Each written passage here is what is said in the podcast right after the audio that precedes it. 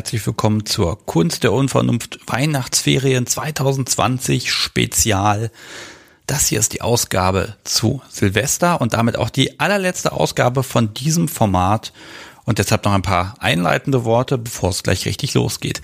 Der Modus ist ja inzwischen ein bisschen bekannt. Menschen haben mir nach Aufruf ihre Telefonnummer gegeben, haben mir manchmal sogar gesagt, wie sie heißen und was so ein Thema sein kann. Und dann habe ich in den letzten zwei Wochen einfach, wenn ich mal Zeit und Lust hatte, eine von diesen Nummern gewählt und das hat fast immer funktioniert. Manchmal dürfte das Ergebnis nicht ausgestrahlt werden, aber fast immer eben doch.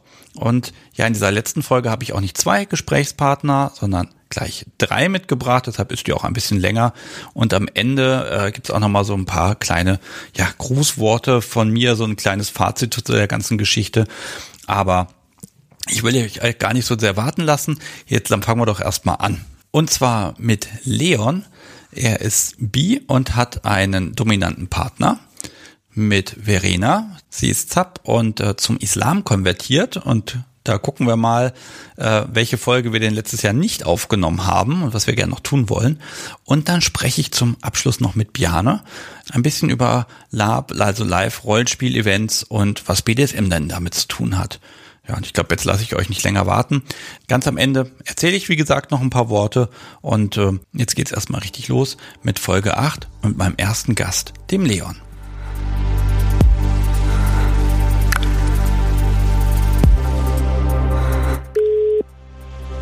Ja, hallo. Hallo, hier ist der Sebastian von der Kunst der Unvernunft. Hallo. Hallo. Darf ich dich Leon nennen? Ja, darfst du natürlich. Wunderbar. Und ich darf auch jetzt gerade stören oder bist du gerade irgendwie eingespannt? Nö, nur gerade ein bisschen am Computer spielen und heute noch freien Tag genießen. Computerspielen, ja, alles klar. Dann unterbreche ich dich mal dabei. Gut, Weihnachten gut überstanden? Ja, das Übliche mit äh, diesmal nur Familie zum Glück im kleineren Kreis, nicht ganz so anstrengend wie sonst, aber. Okay. Ja. Ja, wunderbar. So. Du hast mir deine Nummer gegeben und ich weiß auch schon ein paar Dinge von dir, weil du da auskunftsfreudig warst. Ja, ich dachte mir, wenn ich, äh, wenn man schon Bescheid sagt, dass man verfügbar ist, dann kann man ja auch ein bisschen sagen, äh, um was es geht oder ob es überhaupt für den Podcast interessant ist.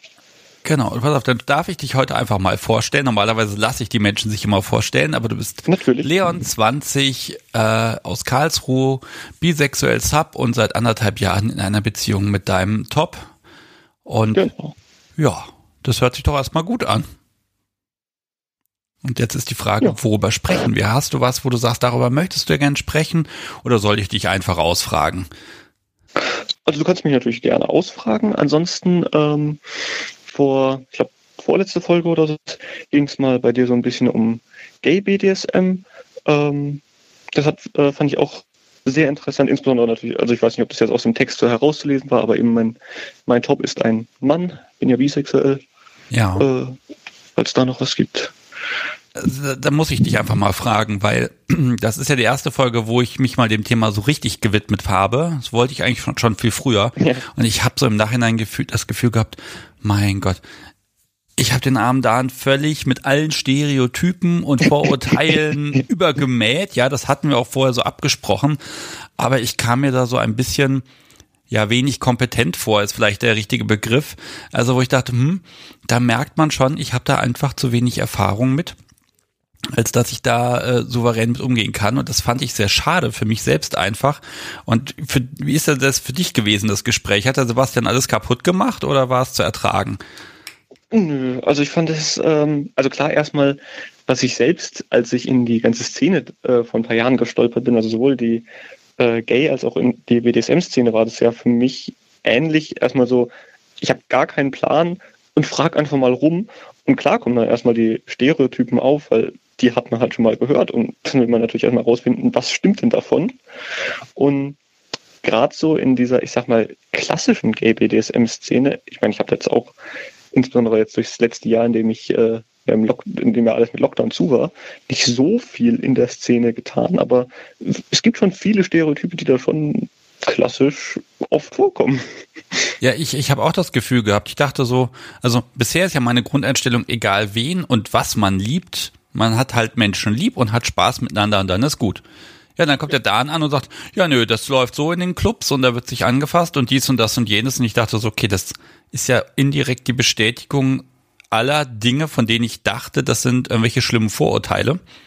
Und jetzt sagt er mir, nö, das ist so.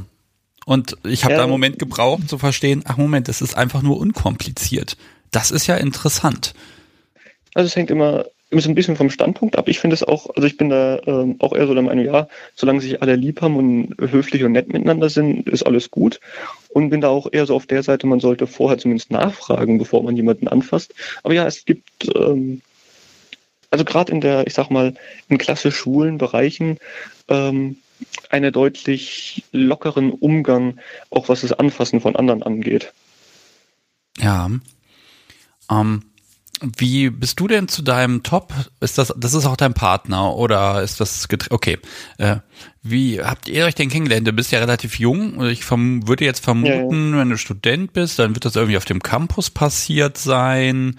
Also du merkst, ich rate jetzt ins Blaue rein. Die Frage ist einfach, ähm, soll ich spekulieren? Nein, ich spekuliere lieber nicht, ich kann, aber kann die Geschichte äh, gerne erzählen. Das wäre total schön. Ähm, ja, vor einigen Jahren ähm, bin ich zu den, habe ich die SMJG äh, gefunden. Die haben hier in Karlsruhe auch einen guten Stammtisch. Ähm, war da dann eine ganze Weile dabei. Äh, und irgendwann haben die dann so äh, intern rumgefragt, ja, wir wollen beim CSD, dem Christopher Street Day, ähm, kann man auch vielleicht unter Pride Parade oder sowas, ähm, wollen die einen, wollten einen äh, Stand machen. Ähm, das war im Juni vorletzten Jahres.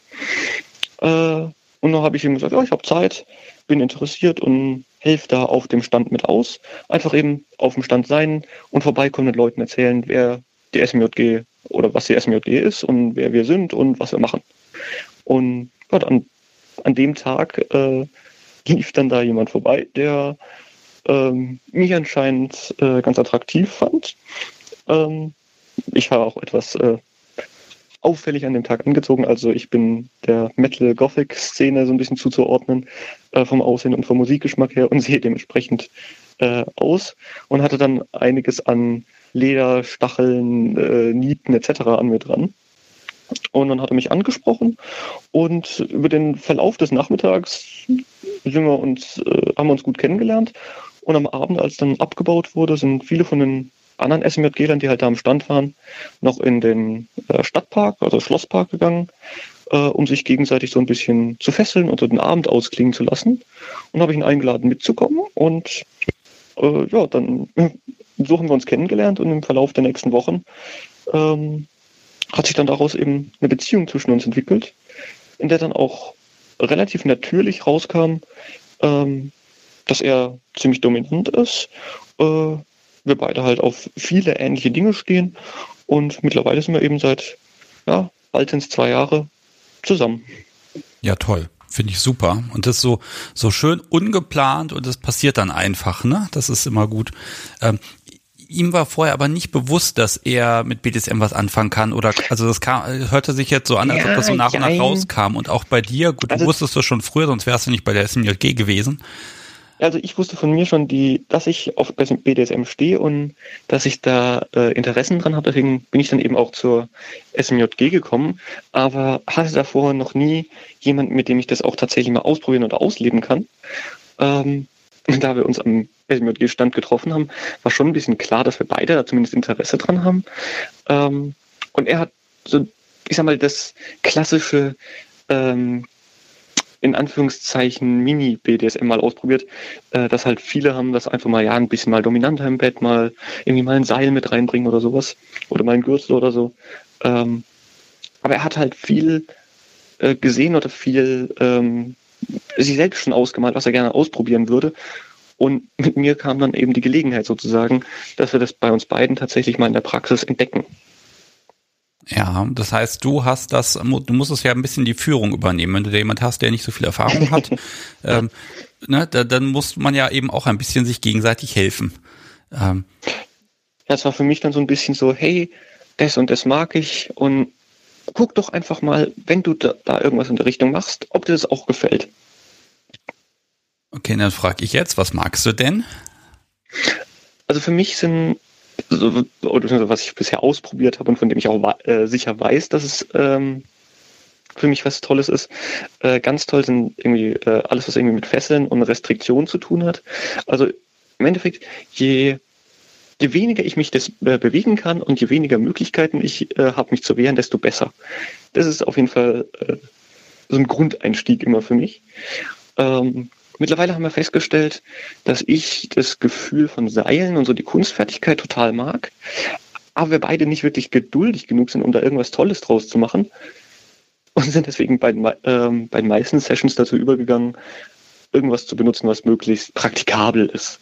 Seien es jetzt irgendwelche ähm, ja, irgendwie also klassische äh, Lederfesseln mit irgendeinem ähm, Riemen, den man schnell zumacht oder irgendwas mit Klettverschluss, wo es schnell geht. Hauptsache äh, praktikabel. ja, willkommen in meiner Welt. Ne? ich, und ab und zu, wenn wir uns dann viel Zeit nehmen, machen wir dann auch mal irgendwas mit Seilen. ja, wenn man denn mal viel Zeit hat, wann hat man die schon? Ne? Ähm, Jetzt hast du ja geschrieben, du bist bi, das heißt, du hast vorher Erfahrungen nur mit Männern gemacht? Nein, auch mit Mädels zwischendurch. Jein.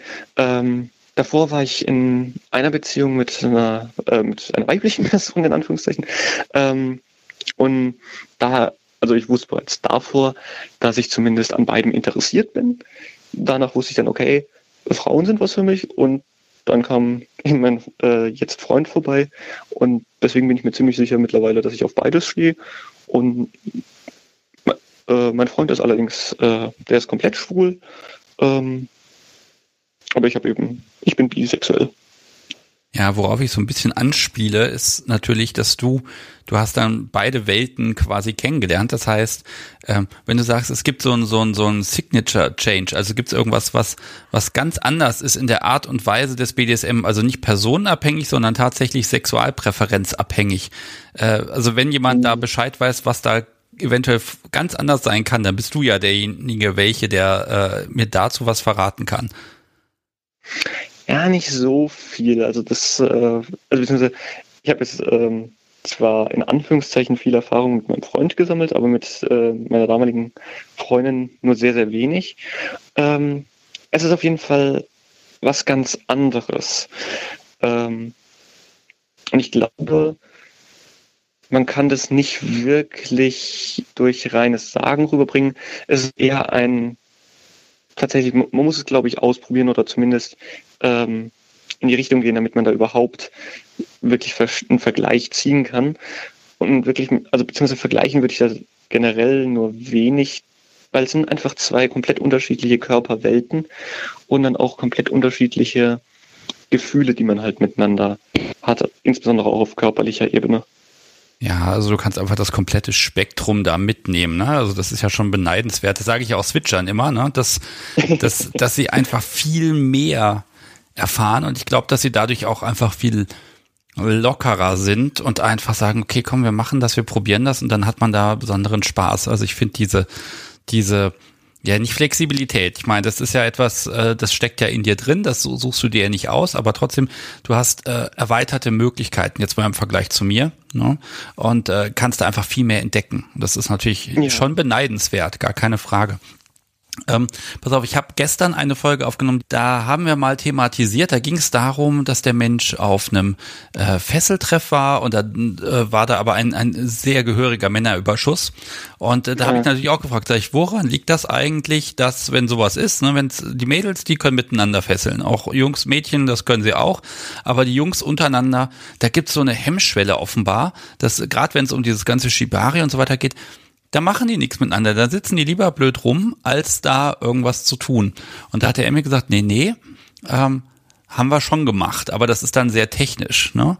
Ähm, also ich habe da Hoffnung, dass sich das ein bisschen aufweitet und dass das diese dieses äh, gerade wenn man was lernen will, dass dann auch diese diese Geschlechtergrenzen, also innerhalb des eigenen Geschlechts, dass die dass die mal so ein bisschen aufbricht, weil es einfach irgendwann mal natürlich wird, dass man doch einfach welchen Kram ja. machen kann.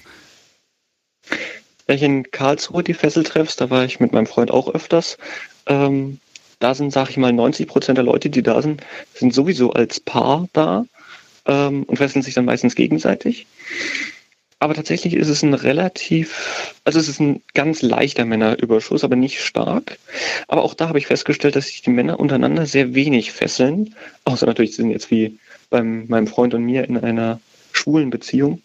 Ähm, und die wenigen Male, dass dann entweder mein Freund und ich mit anderen Männern äh, gefesselt haben oder die untereinander wir das gesehen haben, das war dann in der Tat oft sehr technisch und oft geprägt von einem von einer starken Zurückhaltung. Ähm, also bloß nicht zu viel anfassen oder wenn reden, dann über die Technik und die Seile oder ob es mal ähm, zu eng ist oder nicht eng genug und kaum wirklich die, ich sag mal, die Geisteshaltung, die eigentlich dahinter steckt, dass es eigentlich eine, ein intimes Erlebnis mit der Person ist, mit der man fesselt.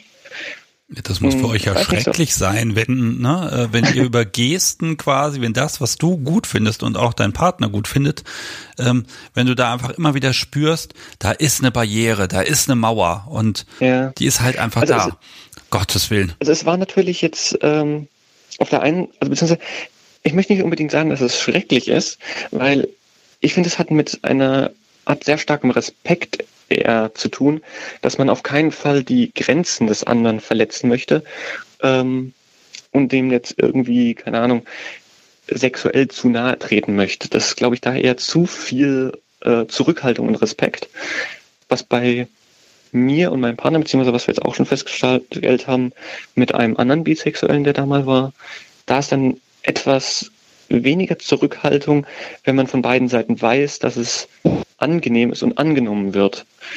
Ähm, ich glaube, das ist dann eher ein, ich möchte dir sexuell nicht zu nahe treten, weil ich nicht deine Sexualität kenne oder nicht unbedingt verletzen möchte.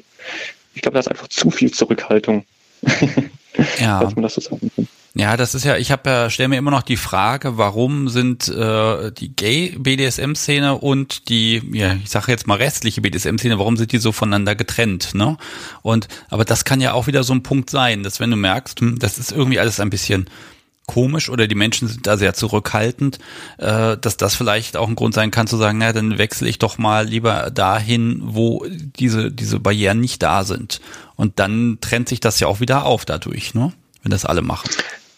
Ja, wobei ich glaube, diese, ich sag mal in Anführungszeichen, strikte Trennung zwischen Gay-BDSM und restlichem BDSM ist eher etwas, in Anführungszeichen, historisch-kulturell gewachsenes, weil früher die Schwulen sich schon relativ früh, oder beziehungsweise die gesamte äh, queere Szene, sich relativ früh schon miteinander stark vernetzen musste, weil sie oft einfach zu sehr diskriminiert und teilweise eben auch äh, polizeilich verfolgt wurden, um in der Öffentlichkeit irgendwie aktiv zu werden, während BDSM, ich sag mal, in praktisch jeder Beziehung relativ einfach erfolgen konnte und man sich da zwar natürlich auch hinter hervorgehaltener Hand ähm, nur drüber unterhalten konnte, aber man konnte sich zumindest drüber unterhalten, ohne äh, direkt eine Verhaftung befürchten zu müssen. Und gerade so, ich sag mal, die klassische gewachsene BDSM-Szene, wie es dann in den, äh, in den USA mit den Stonewall Riots überhaupt erst losging, da sind dann schon Parallelwelten entstanden. Und in vielen Großstädten ist es ja auch heute noch so, dass es so bestimmte Straßen oder Viertel gibt, wo dann wirklich nur Schwule sind oder nur Schwule in die Clubs gehen. Und dann hat tatsächlich so eine Parallelgesellschaft aufgebaut ist, während beim BDSM eher überall verteilt und überall so ein bisschen was ist. Ja, es sind vor allem auch, es sind ja statistisch einfach weniger Menschen. Also da muss man sich ja auch gut ja. organisieren. Ne? Ähm, deshalb ist so meine Frage, wo seht ihr euch beide in der Zukunft, wenn es jetzt nach Corona wieder losgeht? Ähm, sagt ihr, wir besuchen alle Partys oder, oder schaut ihr da schon so ein bisschen, dass ihr ja irgendwelche Gay-Veranstaltungen eher besucht und die eher präferiert? Äh, tatsächlich, wir sind beide jetzt nicht so sehr die Partygänger. In Karlsruhe äh, gibt's eigentlich immer so ein, zweimal im Jahr äh, eine Privatperson, die so eine kleine Party äh, veranstaltet. Ähm, das ist aber, äh, ich sag mal, für BDSMler und nicht unbedingt für Gays. Ähm, da sind wir eigentlich immer und das ist sehr, sehr schön. Ähm, aber da ist es für uns eher ein, okay, schöne Party, bei der wir unsere ganzen guten Bekannten und Freunde sehen und lauter halt gleichgesinnte BDSMler und nicht unbedingt, dass es halt jetzt eine äh, für uns Play- und äh, schwule Play-Party ist. Ähm, da hatten wir beispielsweise vor noch vor Corona waren wir mal in Berlin, äh, im Schöneberg, im klassischen Schulviertel. Ähm, und da war dann auch ein ganz anderes Gefühl, wo dann halt praktisch jeder einen ähm, direkt mal äh, angeschaut hat, hey, äh, ähm, nach dem Motto, äh, ah, auch schwul, ja, äh, wie wär's direkt um die Ecke ficken. Das war ein sehr merkwürdiges Gefühl. Und deswegen präferieren wir eher so die, die Party, bei der es dann eher auf äh, freundschaftlicher und netter Ebene ist. ah, verstehe. Ja, du bist dann, ja, du bist dann quasi, ja, nee, das ist erstmal ein schönes Gefühl, man wird begehrt oder wird jemand was mit mir ja, machen, das, das ist doch das cool. Ist schön, aber äh, ah, ja, okay, also woran, woran hängt das dann in dem Moment? Also du fühlst dich damit nicht wohl oder das ist dir es einfach ist, zu viel? Es ist, es ist ein äh, schön, dass du mich schön findest und begehrst, aber ich möchte jetzt eigentlich gerade nur die Straße entlang gehen und nicht direkt mit äh, von zehn Leuten, die an mir vorbeilaufen, mit Blicken ausgezogen werden. Ja, da wissen wir, wie es den Mädels manchmal geht. Ne? Das ja, das war damals auch so ein bisschen so ein Aufwachmoment für mich, wo ich dann gedacht habe, oh, so kann es also für Frauen sein. Ich meine, mir war das, ich äh, habe genügend Personen in meiner Bekanntschaft, mit denen ich schon über sowas geredet habe, deswegen wusste ich da schon drüber Bescheid, aber es war halt dieses auch mal am eigenen Leib erfahren, wie sich das anfühlt. Ja. Hm. Um, so, jetzt muss ich mal ganz kurz pausieren. Nein, muss ich nicht. Es rumpelt hier gerade hinter mir. Entschuldigung. Kein Problem. Mein Edit-Marker setzen hier. Edit-Störung. So, hier wird auch gleich ein Tee reingebracht. Den habe ich mir eben hier bestellt. Ha. Um, ein Service. Ja, ne? Also, ich hoffe mal, dass das klappt mit dem Service. Da kommt der Service. Hm, Dankeschön. Oh, sogar mit, mit Glas für den Beutel. Hm, toll. ah, ja, ich brauche mal einen Tee heute. Draußen stürmt es so schön. Um, sorry, dass ich hier ein bisschen, aber das sind diese, diese Telefongeschichten, die sind da ein bisschen entspannter. So, also liebes Publikum des Podcasts, Subi Herself hat jetzt hier einen, einen schönen Pfefferminztee gereicht aus dem Becher der schwarzen Macht. Das muss ich natürlich immer anerkennen.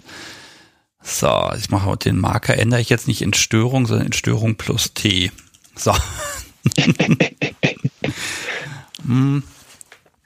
Wie, äh, jetzt, wenn ich jetzt wirklich meine Bubble so ansehe, dann ist die halt doch sehr, hm, ja, doch sehr, ja, ich will nicht sagen konservativ, aber eben, wie gesagt, der komplette Gay-Bereich, der, der fehlt so ein bisschen. Hast du eine Theorie, warum äh, ich da nicht so richtig, also nicht rankomme ist der falsche Begriff, aber mir, ich denke einfach so, ich möchte in dem Podcast ja alle zeigen und alles zeigen und alles, was man machen kann, zeigen, ähm, eben auch genau dich. Und trotzdem ähm, gelingt mir das nicht so richtig. Liegt das einfach daran, dass ich so ein, so ein, ja, der Prototyp des Cis-Mannes bin? Schafft das vielleicht Barriere? Ich glaube eher, dass es wirklich so die, ähm, diese Parallelwelten sind, dass sich eben diese Parallelwelt des Gay BDSM aufgebaut hat und dann eher die Kontakte fehlen und auch nicht die Notwendigkeit besteht, solche Kontakte aufzubauen. Also wenn ich beispielsweise an meinen Freund denke, der möchte eigentlich mit ähm, Frauen beziehungsweise mit BDSM auch bei Frauen auf äh, sexueller Ebene oder auch auf Nacktheitsebene überhaupt nichts zu tun haben. Und das habe ich bei einigen Schulen festgestellt. Auf der anderen Seite gibt es natürlich auch viele Schwule oder viele Bisexuelle wie mich, die so ein bisschen in beiden Welten stehen. Aber ich denke, es ist wirklich so ein bisschen dieses Parallelwelten-Ding.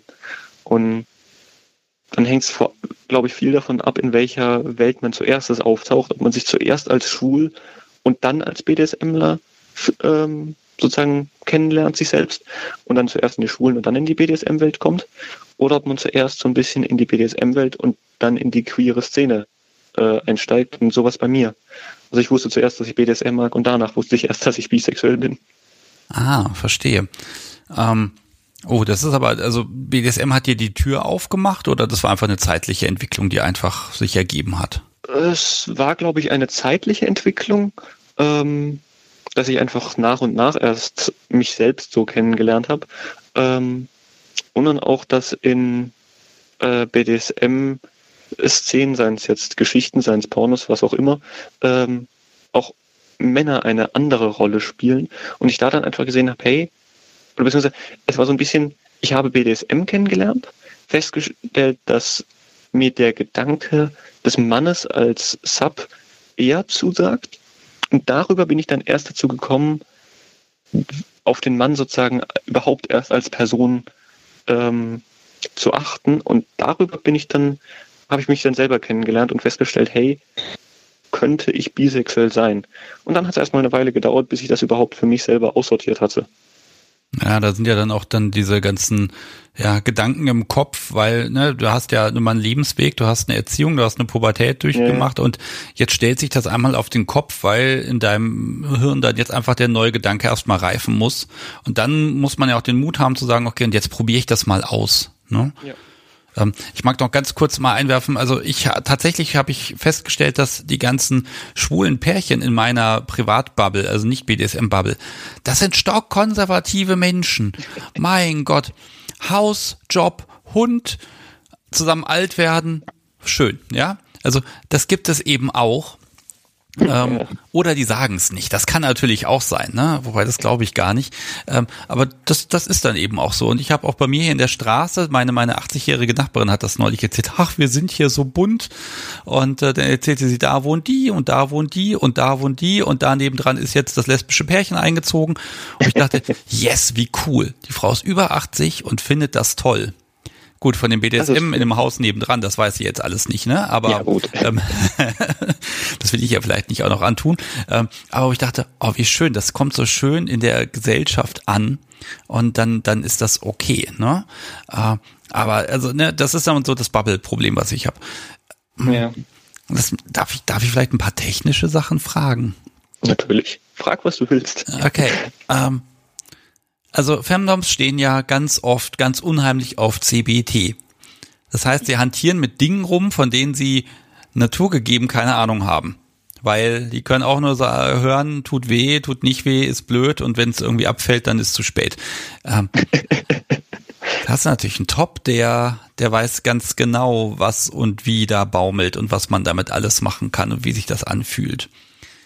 Davor hätte ich ein bisschen Angst, ehrlich gesagt. Da kann, kannst du dich mich nicht rausreden mit, äh, äh, ne, du weißt ja gar nicht, wie sich das anfühlt. Ähm, ja. Um Gottes Willen. Wie ist das so? Auf der einen Seite ist das sehr angenehm, weil er halt dann auch weiß, was gut tut und wo man hingreifen kann und wie stark. Aber ja, gerade was so Sachen wie CBT angeht, weil das mag er ganz gerne und ich bin da sehr empfindlich, ähm, da weiß er dann auch ganz genau, wie feste er es machen soll, um welchen Effekt zu erzielen. Also sei es jetzt nur, um ein bisschen zu teasen oder tatsächlich schon ein bisschen zu bestrafen oder dann richtig zu bestrafen, das äh, sind nur sehr wenige Unterschiede, also von außen oder beziehungsweise auch äh, es sind sehr, sehr ähnliche Bewegungen, und nur sehr wenig Unterschied in der Kraft und sehr unterschiedliche Effekte. Und da weiß er natürlich dann schon Bescheid, was er da machen muss.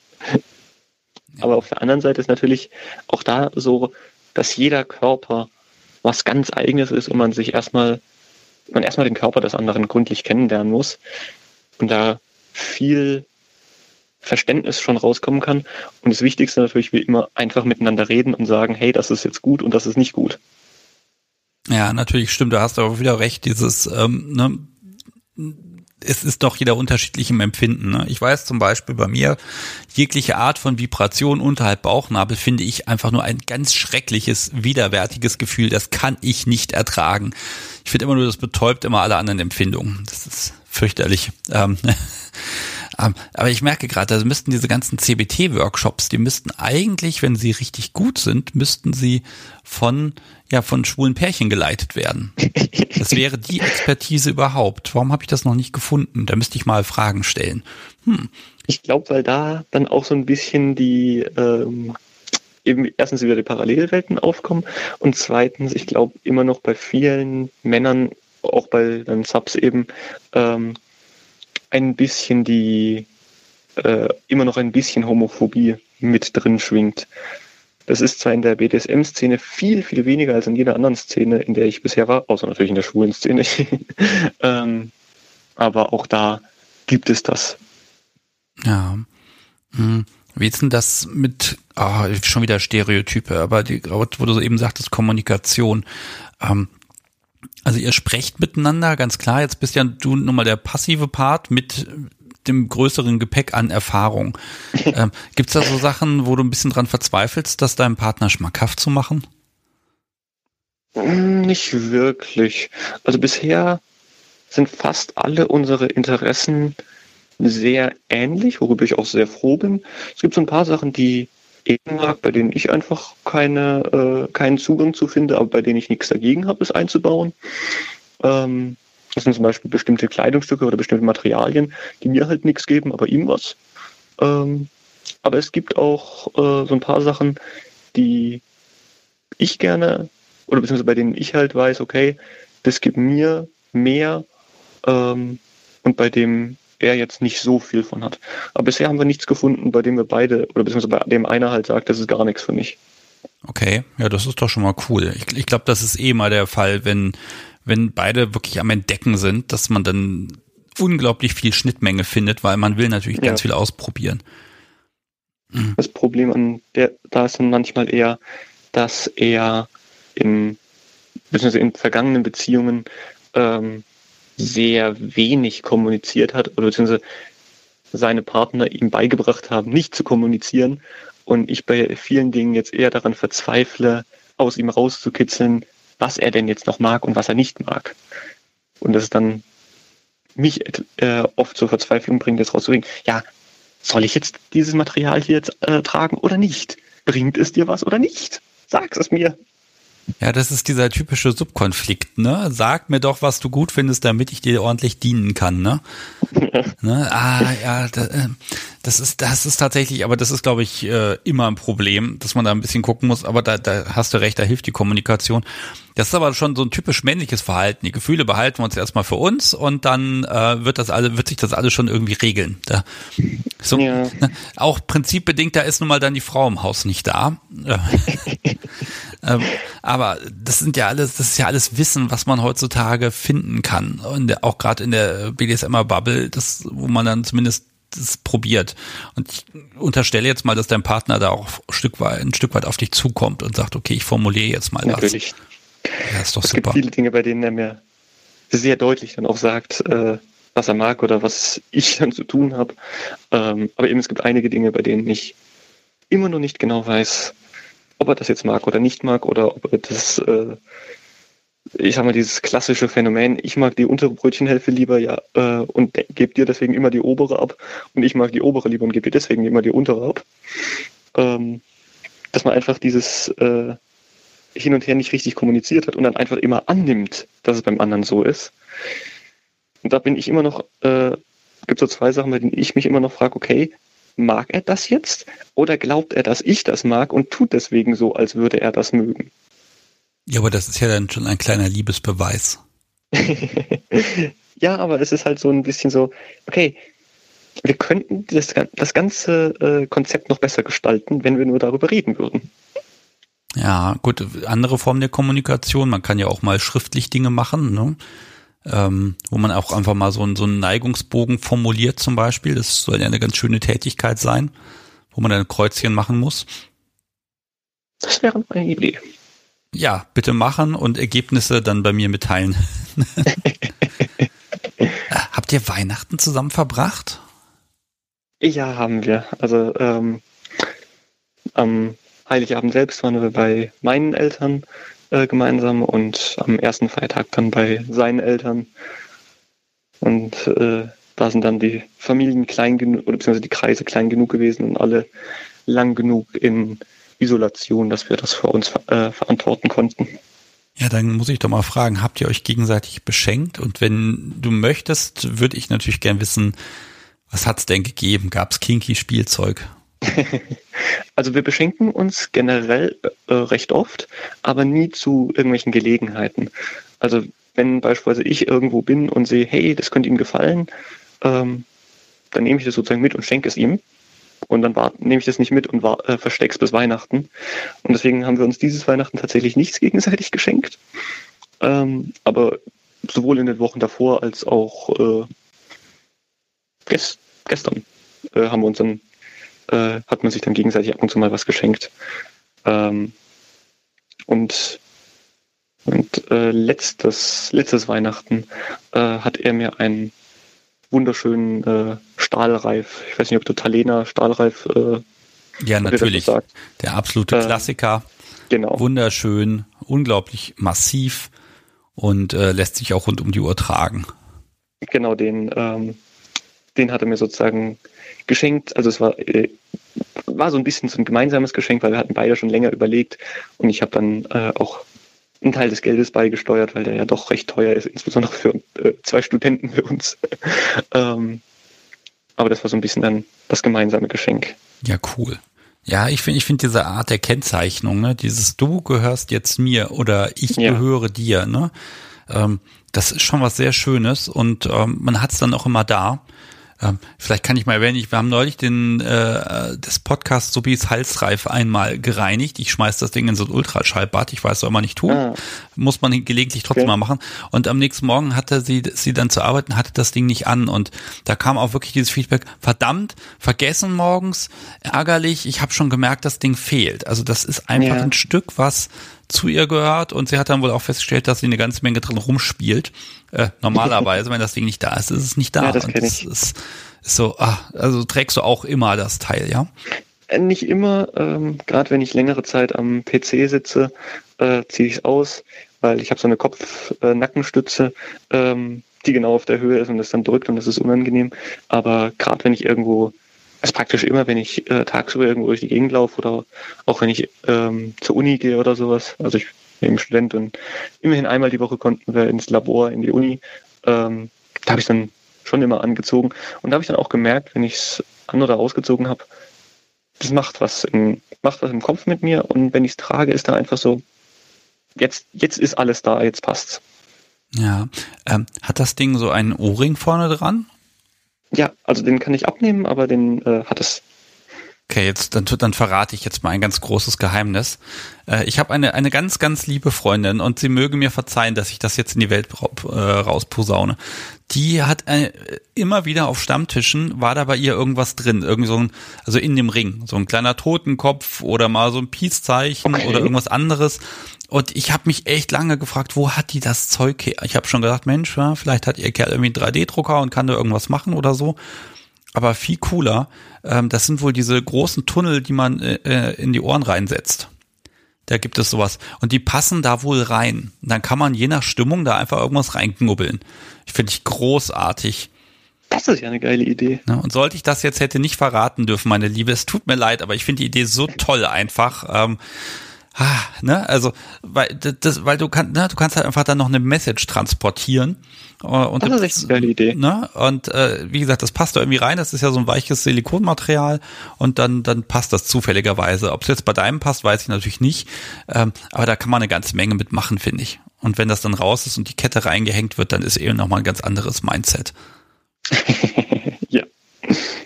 So, ist es raus. ja, ich kann den äh, Ohrring leider nicht immer tragen. Es gibt äh, ich, genügend Leute, die das ähm, erkennen würden in meinem Bekanntenkreis und von denen ich bereits vorsichtig ausgetestet habe, dass, äh, dass das sehr negative Reaktionen äh, hervorrufen würde. Ähm, und deswegen das Schwulsein ja. oder das BDSMer sein oder beides? Also wie weit sagst das, du, kann ich mich out, weil du hast ja das Problem des Doppeloutings an der Stelle. Ja. Also das äh, Schwul, oder beziehungsweise in meinem Fall bisexuell seins, aber halt in der schwulen Beziehung seins, ähm, das hat tatsächlich so gut wie gar keine Probleme gemacht. Ähm, also insbesondere in meiner, in meinem familiären Umkreis war das einfach so, aha, schön. Und was gibt's zum Abendessen? So nach dem Motto. Also es wurde einfach, es war einfach ein völlig normales, äh, aha, so ist das jetzt keinerlei Probleme mit gehabt. Das ist doch eine ähm, tolle Reaktion. Was Besseres kann man sich doch gar nicht wünschen, oder? Also das, das war echt so die beste Reaktion, die ich irgendwie da bekommen konnte. Und auch in meinem Freundeskreis war das ähnlich. Ähm, mit dem BDSM war das so ein bisschen schwieriger. Also gerade, äh, also bei der einen Seite ähm, meiner Familie ähm, war das so ein bisschen so, okay, wahrscheinlich, also da habe ich dann so ein bisschen durch vorsichtiges Fragen und eben durch bestimmtes Tragen von solchen Symbolen so ein bisschen rausgekitzelt, ja, okay, man weiß darüber schon so irgendwie Bescheid, aber es ist jetzt nicht unbedingt das, worüber man redet, aber es wird akzeptiert. Ähm, aber bei der anderen Seite meiner Familie, da ist dann doch der, konservative Anteil deutlich stärker und da ist dann alles, was irgendwie in der Richtung geht, nein, das geht gar nicht. Und da trage ich dann zwar diesen Halsreif, weil gerade da ich eben in der Metal-Gothic-Szene unterwegs bin und da teilweise äh, sehr düster oder gefährlich äh, meine Klamotten trage mit Nieten und Schnallen etc. Da passt dann auch so ein Stahlreif ganz gut, aber eben so ein Ring der O wäre da, glaube ich, dann zu viel. Ja, das ist schon schade, ne? Aber gut, wir arbeiten ja, ja alle dran, damit das ein bisschen entspannter wird.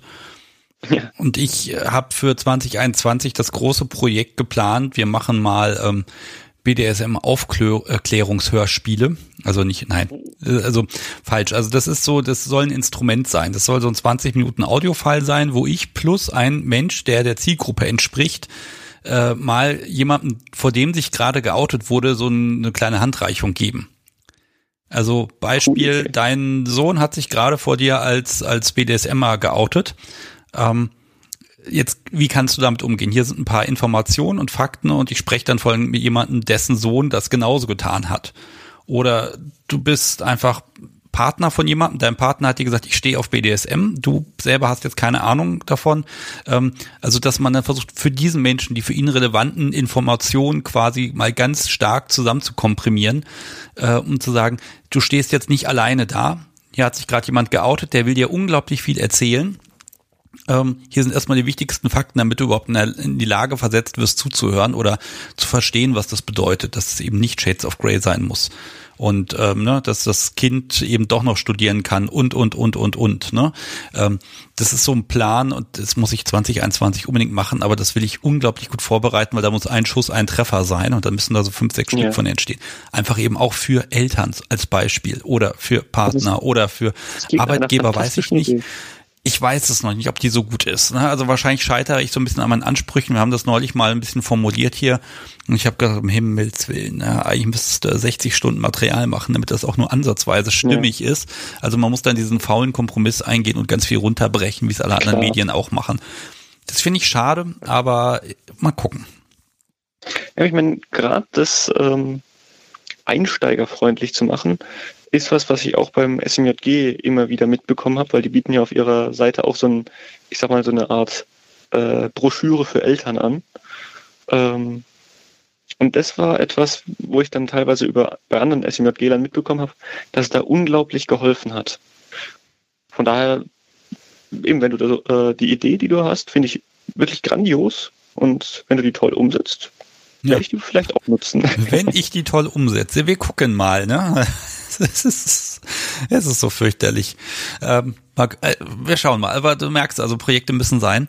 Ähm, ein, eine wichtige Sache habe ich bei dir noch, äh, weil darüber haben wir noch gar nicht gesprochen. Wir quatschen hier schon seit 40 Minuten, das ist unglaublich.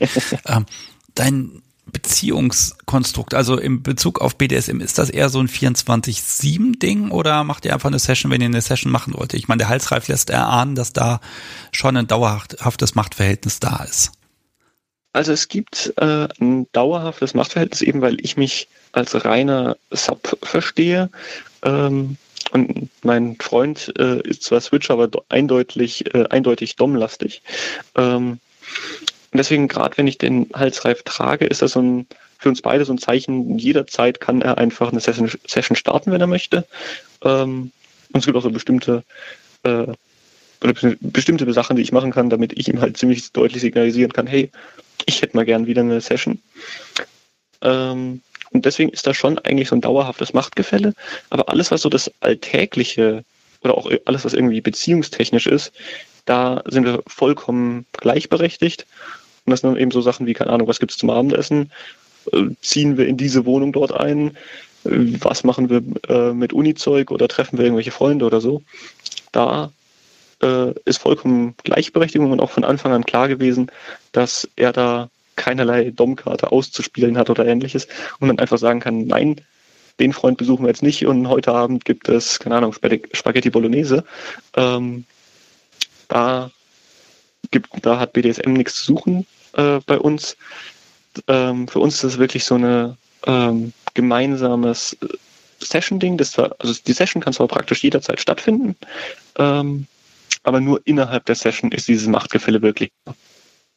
Ja, das scheint sich auch so auf der Breite durchzusetzen, diese hm, Art und Weise von Verfügbarkeit, ne? Ähm, weil das einfach auch gut kombinierbar ist mit Leben. Ich glaube, so muss man das sagen. Wir haben nochmal eine Gesellschaft, die nicht mehr so ist wie früher. Einer geht arbeiten, der andere ist zu Hause, meistens die Frau, und dann macht sie die Kinder groß und äh, hat halt Zeit für allen möglichen Kram. Das ist halt einfach rum. Und ich glaube, das Ideal jetzt der gleichberechtigten Partnerschaft, um mit dann, um dann im sexuellen Bereich zu sagen, yay, wir machen jetzt hier schöne Sachen. Ähm, ich glaube, das ist tatsächlich das, was Zukunft hat und was BDSM, ich glaube, auf lange Sicht auch ein bisschen massenkompatibler macht, weil es ähm, ein verstehbares Konstrukt ist. Ja. Äh, hast du gerade gesagt, so mit einem Satz so nehmen wir, ja, der Freund ist Switcher. Das würde ja bedeuten, dass er dich auch mal auffordern könnte, zu sagen, hier, jetzt musst du mich aber auch mal ein bisschen bedommen oder ein ist bisschen bereits, hauen. Ist bereits passiert. Ah, okay, also Service also, Sub bist, also Service Dom bist du dann auch. So ein bisschen. Also es ist dann ähm, für mich auch, also es gibt mir dann halt was, weil er mir sozusagen befiehlt, dann ihn zu dominieren. Ähm, und für mich das dann eben auch so ein bisschen so ein Dienst ist. Ähm, aber ich würde von mir dann nicht sagen, hey, ich habe jetzt mal wieder Lust, dich irgendwie hinzufesseln und was zu machen. Das ist dann wirklich was, was von ihm ausgeht und wo er mir sagt, hey, jetzt machen wir das mal wieder. Okay, das heißt, er sagt dann auch genau, das und das passiert jetzt, das und das möchte ich, erfülle mir meine sexuellen Fantasien. Und dann ist das ein Dienst. Zumindest in die Richtung. Also es ist dann nicht so, dass er jetzt sagt, so und jetzt bitte mit der, äh, mit dem Vlogger bitte zehn Schläge dort und dorthin, sondern es ist dann eher so, hey, ich habe mal wieder Lust, ähm, in die Richtung sollte es gehen, mach mal was. Mach mal was. Und das fällt dir leicht. Ja, es hängt davon ab, in welcher Stimmung ich bin. Also es gab schon Tage, wo ich dann gesagt habe, hey, heute habe ich da äh, richtig Spaß dran, dann fessel ich dich irgendwie toll und hol alle Spielzeuge raus, die wir irgendwie haben. Aber es gab auch schon Tage, wo ich dann gesagt habe, huh, was mache ich denn jetzt? Äh, äh, ich fessel dich erstmal. Und dann überlege ich mir was. Das ist immer ein guter Anfang. Erstmal Bewegungsmöglichkeiten rauben und dann, dann fällt einem schon was ein, wenn da jemand rumliegt. Mhm. Im Fall der Fälle auch erstmal liegen lassen, weil das ist dann ja offiziell ein Teil der Session. ah, ja, und aber wenn er dann doch der Metatop ist, dann kann er auch jederzeit sagen, so, jetzt ist mal Schluss. Jetzt mach das mal los. Wir drehen das jetzt um. Da wärst du doch dankbar für. Oder kannst du da wieder stehen?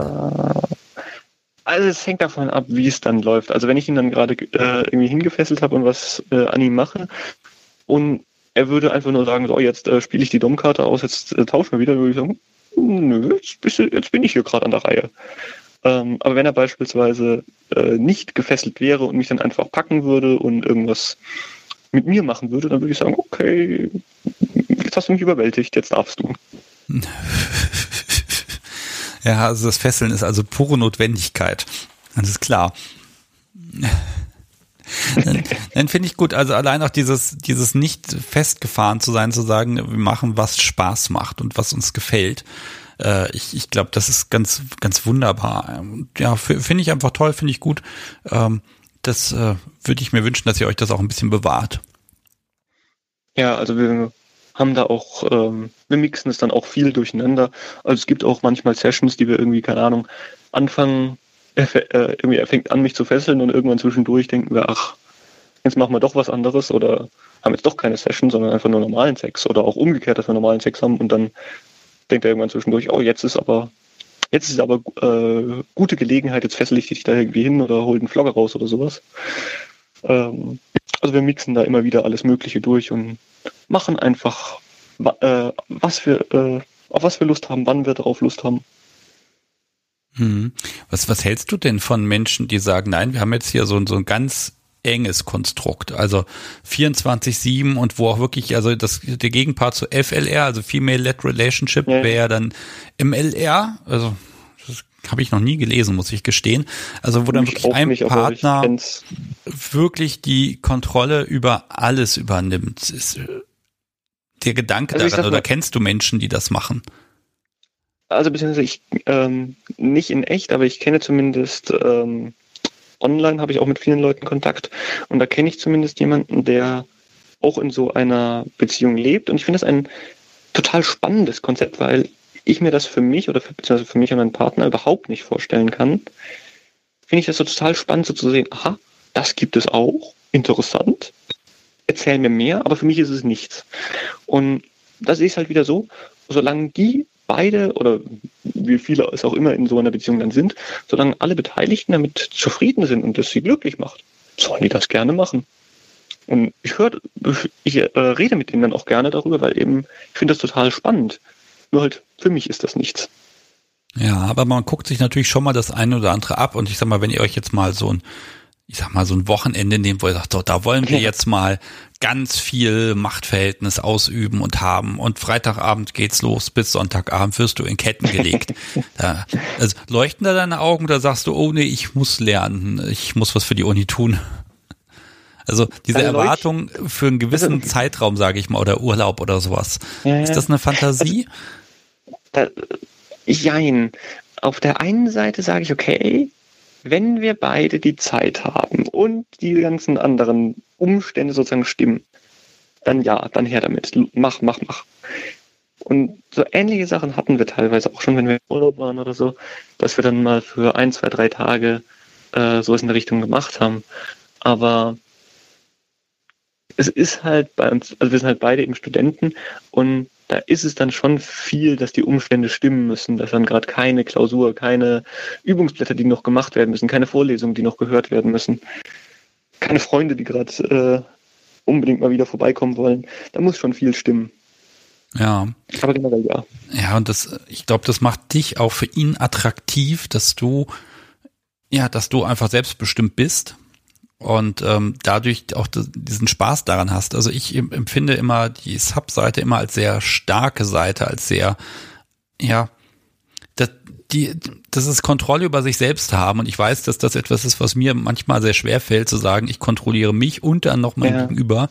Also Sub zu kontrollieren ist einfacher als mich selbst, weil ja, ich bin nicht so der Typ, der diese, diese totale Eigendisziplin mitbringt. Und deshalb empfinde ich das eben als unglaubliche Stärke, ähm, und ich glaube, dass wenn das so zur Normalität verkommt, weil es immer so ist, ich weiß nicht, ob ja. meine Hochachtung dann vielleicht sinken könnte. Ne? Das sind so ganz komische Gedanken, wo man ein bisschen schaut, dass man das Maß hält. Ja, also eben solange es funktioniert und alle glücklich macht, sollen die das gerne machen, aber es gibt viele Risiken dabei. Mhm. Okay, jetzt ich gucke auf die Uhr und die tickt und tickt und tickt und sie wird auch immer größer, habe ich das Gefühl. Das ist aber nur eine optische Täuschung, hoffe ich, weil die Zahlen immer mehr werden. Ähm, lass mich nochmal fragen, dieser, dieser Bi-Anteil in dir, das ist eine monogame Beziehung, so habe ich es zumindest bisher verstanden. Also wir sind, ähm, beziehungsweise äh, er denkt von sich, dass er ziemlich monogam ist. Wir sind allerdings ähm, ich sag mal nicht für Beziehungen, aber für Sex, beide offen und sind auch immer wieder auf der Suche äh, nach weiteren Personen, die wir einbinden können. Ähm, bei mir selbst bin ich mir immer noch nicht sicher, ob ich Mono oder Poly oder irgendwas in der Richtung bin. Ich kann es mir zumindest vorstellen, aber ich habe halt noch nie jemanden getroffen, bei dem ich dann sozusagen die Bestätigung finden konnte, hey, den liebe ich jetzt auch, aber ich kann es zumindest nicht ausschließen von mir. So rum ist es bei mir so ein bisschen. Ja, also die konkrete Frage ist, wenn du jetzt auf, auf eine Frau triffst, mit der du gerne in die Kiste steigen möchtest, das kannst du tun. Das wäre eine sehr schwierige Frage. Vermutlich eher nicht. Also bisher war es bei uns, also beziehungsweise diesen Fall haben wir noch nicht diskutiert, aber es war bisher bei uns so, dass wir schon darüber diskutiert haben, wenn jetzt in dem Fall, weil wir halt eine schwule Beziehung sind, noch ein Mann daherkäme und einer von uns unbedingt mit dem in die Kiste steigen wollen würde, dann wird es wahrscheinlich darauf hinauslaufen, dass wir, wenn dann einen Dreier organisieren würden, aber wahrscheinlich nichts, wo irgendwie einer einen Alleingang machen würde. Vielleicht wird sich das in der Zukunft noch ändern, aber zumindest so wie wir es beide im Moment sehen, ist es dann etwas, was wir gemeinsam mit einer, mit mindestens einer weiteren Person tun und nichts, wo dann der eine irgendwo hingeht und oder der andere sozusagen außen vor ist. Ja, da mag ich jetzt auch gar nicht rumorakeln. Äh, da würde ich sagen, wenn der Tag kommt und ihr da ganz viele Erfahrungen gemacht habt und ihr möchtet darüber erzählen, er ist da auch sehr gerne eingeladen, hier bei mir was zu erzählen, dann sagt einfach mal Bescheid. Ähm, das würde mich da nochmal interessieren, ähm, wie das funktioniert. Also, ähm, ne, weil, also auch gerade, ne, weil das ja nun mal auch Teil deiner Sexualität, ja, deine Sexualität ja. ist, auch mit Frauen was zu machen. Wenn der Wunsch dann da ist, dann kann er sich dem ja im Grunde gar nicht so sehr verweigern, weil das ist ja nochmal ein Teil davon. Ne? Und dann den Dreier, da ist ja dann die Frage, was wie er das findet, wenn er da so ein Alien bei sich mit im Bett hat. Ne? Also, also ein Dreier mit einer Frau ginge definitiv nicht, weil er halt eben mit Frauen gar nichts anzufangen weiß. Ähm, wenn dann Dreier mit Mann. Aber ob sozusagen ich von ihm ähm, das okay bekommen würde, die Beziehung zu öffnen, und das ist halt meiner Meinung nach auch was, was dann von beiden sozusagen das okay kommen muss, da weiß ich nicht, ob das so ginge. Ja, gut, also wir müssen es auch nicht einreden jetzt, dass das auch sein muss. Ne? Wenn, also wenn du das Bedürfnis irgendwann hast, ja. dann werdet ihr kommunizieren und eine Lösung finden. Das definitiv. Und es kann ja auch einfach sein, dass du mit ihm jetzt einfach auf ewig genau so glücklich bist, wie es jetzt ist und dass das einfach passt. Also ich finde, das ist auch eine sehr romantische Vorstellung und ähm, ganz ehrlich, genießen, genießen, genießen und Spaß haben und dann ist das toll. Ne? Und was für Möglichkeiten es gibt, ganz ehrlich, äh, das sind halt Möglichkeiten und darüber spricht man dann, wenn das Bedürfnis groß wird. Ja, Leon, uiuiui, so viel schöne Dinge, die du erzählt hast. Oh, da, da muss ich gerade mal Dankeschön sagen. Ähm, Ach, gerne doch. Wenn du, wenn du magst, das hier ist ja eine Weihnachtsfolge. Wenn du möchtest, kannst du jemanden oder auch ihn hier nochmal grüßen. Namen oder sowas musst du nicht sagen. Aber wenn du sagst, ja, ich möchte hier irgendwas gern loswerden, dann sehr gerne. Dann gehört jetzt die Sendezeit einfach dir. Ja, dann grüße ich einmal natürlich meinen Freund dafür, dass er überhaupt mir die Möglichkeit geschaffen hat, so viele schöne Dinge mit ihm zu erleben. Und dann möchte ich einfach mal Dankeschön an die ganze Karlsruhe ähm, BDSM-Bubble sagen, die mir da auch die Möglichkeit gegeben haben, da überhaupt erst einzusteigen und so viele tolle neue Leute kennenzulernen. Und natürlich auch Danke an dich, Sebastian, ähm, weil gerade jetzt während den vergangenen Lockdowns habe ich die Podcasts äh, sehr genossen. Ja, ähm, das Dankeschön, dass du mitmachst. Ähm, das hilft dann anderen, das zu genießen, wenn die das überhaupt alles hören können. Ich veröffentliche ja gerade wie blöd. Ne? Ah, ja, äh, ich schließe mich dem auch nochmal so ein bisschen an, ähm, auch den ganzen, den ganzen Bubbles, also nicht nur in Karlsruhe, sondern überall, überall, die einfach jetzt momentan im letzten Dreivierteljahr echt viele Dinge auf, online auf die Beine gestellt haben, mag ich auch nochmal grüßen. Und ähm, also vielleicht äh, kann ich äh, deinem Partner auch nochmal sagen, äh, das machst du offenbar sehr gut. Du hast hier einen sehr glücklichen Menschen, zumindest habe ich den Eindruck. Und äh, ja, äh, Glückwunsch dazu. So, jetzt habe ich auch nochmal was gesagt. äh, jetzt kommt natürlich die wichtigste Frage. Darf ich das hier denn veröffentlichen? Von mir aus gerne. Hat ja gesagt. Okay. Gut, dann weiß ich da Bescheid. Dann werde ich genau das in den nächsten Tagen tun, auch vor Silvester, wie es aussieht im Moment. Und wenn du magst, kannst du mir zwischendurch nochmal irgendwie, wenn du willst, eine Adresse schicken. Dann würde ich so ein ganz klitzekleines Dankeschön irgendwann im neuen Jahr mal fertig machen und die einfach in die Post stecken. Ähm, wie gesagt, wenn du das möchtest, schickst mir einfach nochmal eine Nachricht äh, mit etwas, was ich auf dem Umschlag draufschreiben kann. Und das ansonsten, ja, dann machen wir das doch so. Ne? Schickst einfach was und dann schicke ich was und dann ist das gut, weil das ist auch so ein bisschen Weihnachtsfieber bei mir gerade, Menschen eine kleine Freude machen. Und wenn es nur eine Winzigkeit ist. So. Okay. Ähm, ja, dann kann ich euch beiden einfach nur wünschen, dass 2021 das wohl allerbeste Jahr aller Zeiten sein wird. Und jedes weitere Jahr darüber hinaus. Und ich bedanke mich. Wünsche dir einen wunderschönen Nachmittag. Und ähm, ebenso. Ja, mach's gut. Tschüss. Tschüss. Das war Leon. Und weil die Folge heute so lang gewesen sein werden wird, geht's ganz schnell weiter zu den Tücken von Sticks ruft an. Nehmen Sie Ihre Nachricht auf und drücken Sie die Raute-Taste. Oder drücken Sie die Sterntaste, um den Betreiber zu kontaktieren.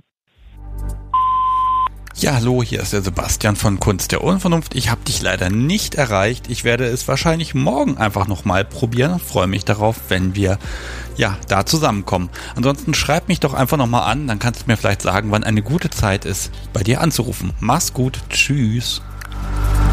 So, und aus lauter Boshaftigkeit werde ich das jetzt auch nicht rausschneiden, weil es auch einfach mal dazu gehört, dass Menschen hören, dass es auch nicht klappt und dass das hier alles nicht zu Tode gefaked ist. Ja, wen habe ich denn hier noch? Hm, wir schauen mal. Ihr Gesprächspartner ist zurzeit leider nicht erreichbar. Bitte.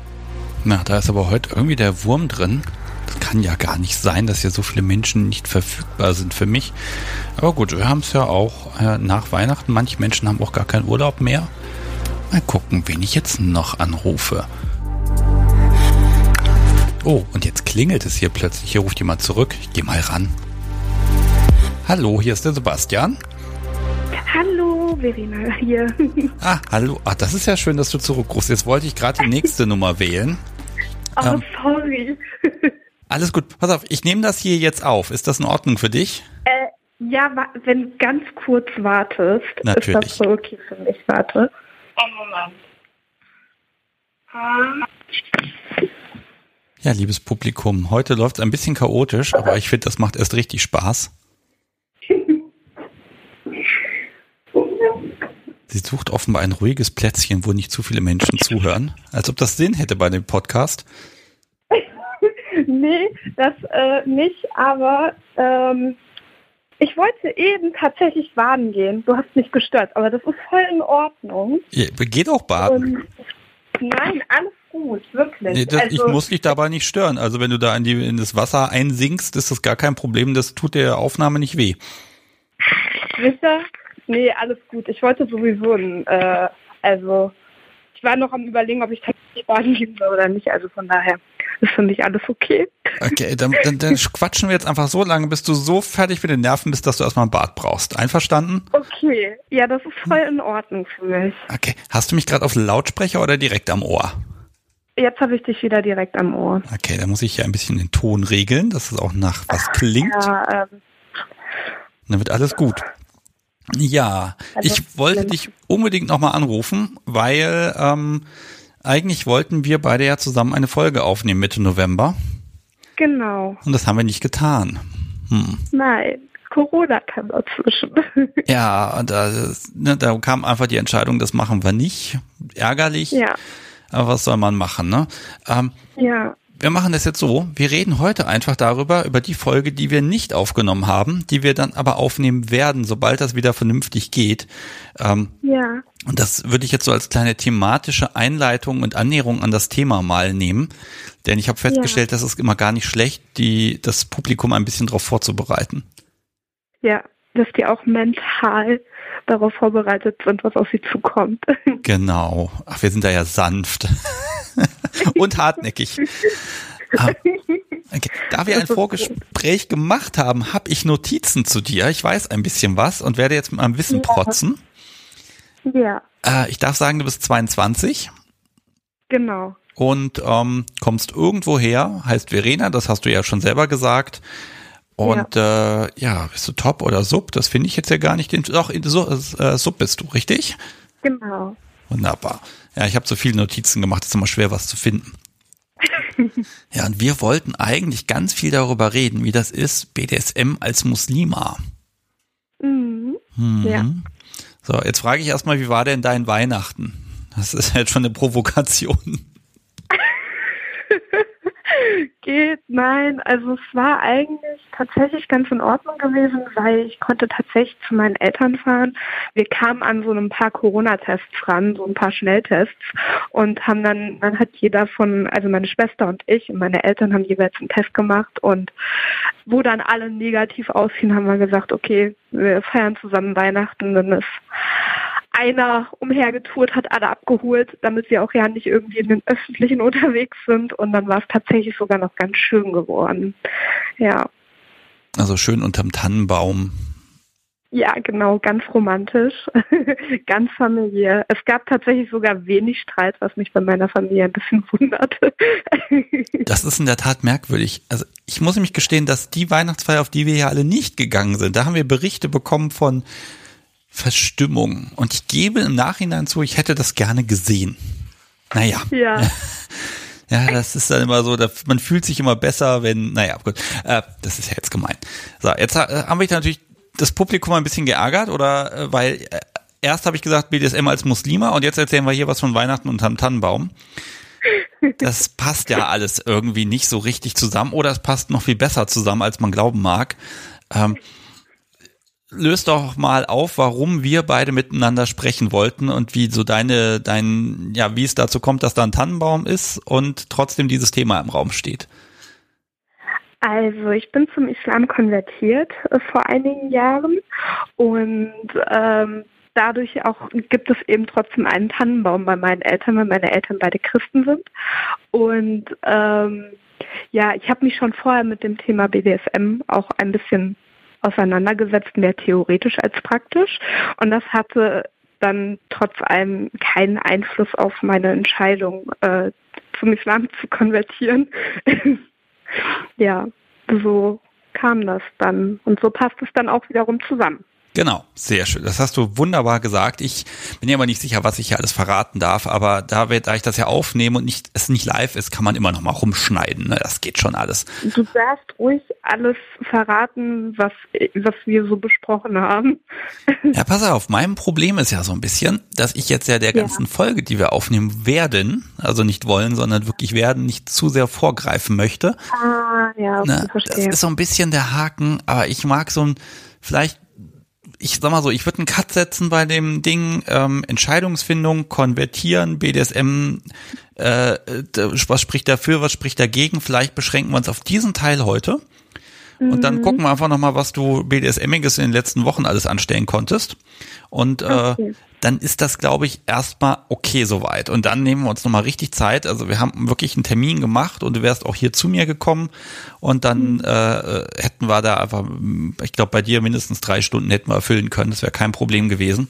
Locker. Ja. ja.